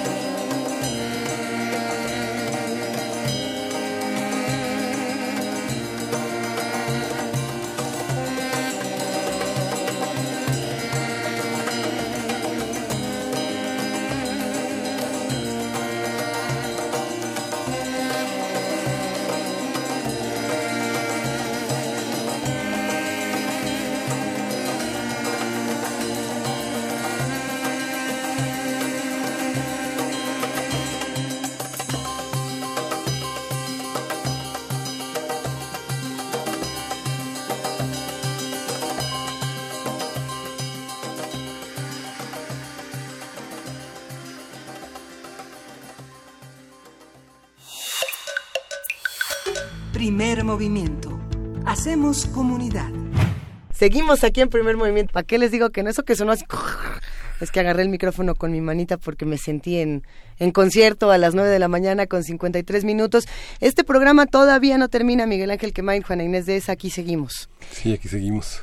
Desde luego que aquí seguimos, hay una serie de comentarios en redes. Mayra Elizondo dice apoyemos una nueva normalidad en la UNAM, aceptemos que está en crisis y que bueno, pues debe estar en crisis, es una es un ente vivo Sí. que entra en crisis que y que va tiene que aprender a resolver sus problemas. Eh, saludos otra vez a Diana Elguera, a Juan Ramírez Marín, eh, justamente el tema del salario y las condiciones laborales, no solo de los profesores, diría yo, pero, pero de los profesores y de muchos trabajadores de la universidad es un tema que nos debe preocupar. Eh, Ah, Eduardo Lima dice algo que ya no nos dio tiempo de comentar, pero que creo que es fundamental, que es la solución al problema de la seguridad en la universidad no puede ir desligado de una solución a la seguridad en la ciudad. Todavía eh, surge este, esta pregunta del autobús que, eh, con los porros que se trasladó por la ciudad y que hizo una cometió una serie de infracciones y no se le detuvo. Hay, hay muchas cosas que se tienen que discutir y que pues eh, no sé cómo, cómo será la, la, relación, la conversación entre el gobierno de Claudia Sheinbaum y las autoridades universitarias, pero este va a ser un tema eh, importante, ¿no? ¿Cómo, ¿Cómo, nos situamos dentro del lugar en el que estamos eh, parados? Rocío Brom dice en la UNAM existen dos bonos generacionales, los jóvenes sí. y los maestros eh, sabios y ancianos, con todo respeto, dice, ambos hay que aprovecharlos como sociedad. Por supuesto. Y bueno, pues seguiremos platicando de este tema. Eh, hoy es la marcha a partir, la, está convocada a las dos de la tarde. De la tarde. Cuatro de la tarde. Del Museo de Antropología al Zócalo. Tengamos paciencia, seamos solidarios con los que han decidido marchar y si queremos sumarnos, hagámoslo de manera respetuosa, eh, observando también eh, se hace la recomendación grabando algunos de los momentos, haciendo periscope, haciendo transmisiones, sí. porque si se ve eh, es más seguro que si no se ve, ¿no? Que es algo que siempre se ha discutido. Eh, nosotros ya casi nos vamos de este programa, queremos darle las gracias a todos los que hacen comunidad con nosotros por todos estos mensajes. Eh, hay muchos que también hacen una crítica importante de los discursos, de cómo se van a hacer las cosas, de qué falta. Sigan escribiéndonos, nosotros los leemos todos y por supuesto que compartimos todas estas opiniones. Eh, nos vamos casi a ir, pero bueno, agradecemos al equipo guerrero de primer movimiento, a todos los amigos de Radio UNAM, ingenieros en cabina, coordinación de invitados, servicio social, redes sociales, producción, asistencia de producción, noticias. Eh, parece que somos un montón, no, no, no, no, no, pero no somos tantos y lo hacemos con muchísimo cariño para todos ustedes. Jefa de información, Juana Inés de esa, muchas gracias. Muchas gracias a todos ustedes. Gracias, Miguel Ángel Miguel Sí, nos despedimos. Nos vamos a despedir con música de Caloncho con la versión en portugués de Palmar. Y esto fue primer movimiento. El mundo desde la universidad. Morena, de olhos grandes,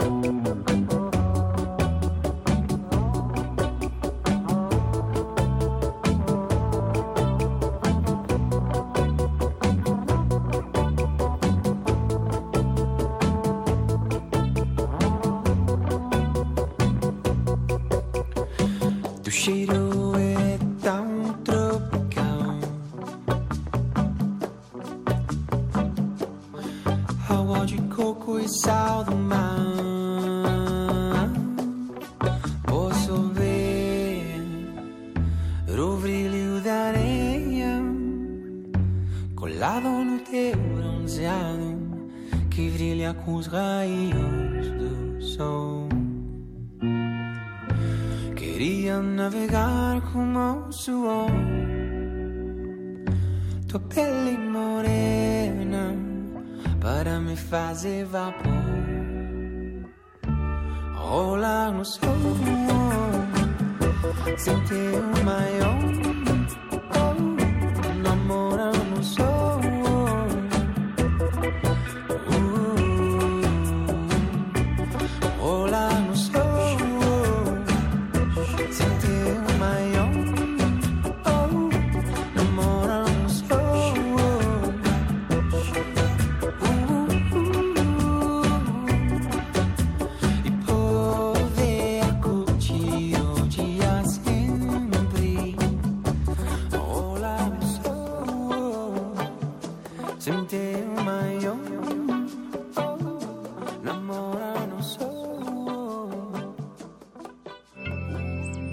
Radio UNAM presentó Primer Movimiento.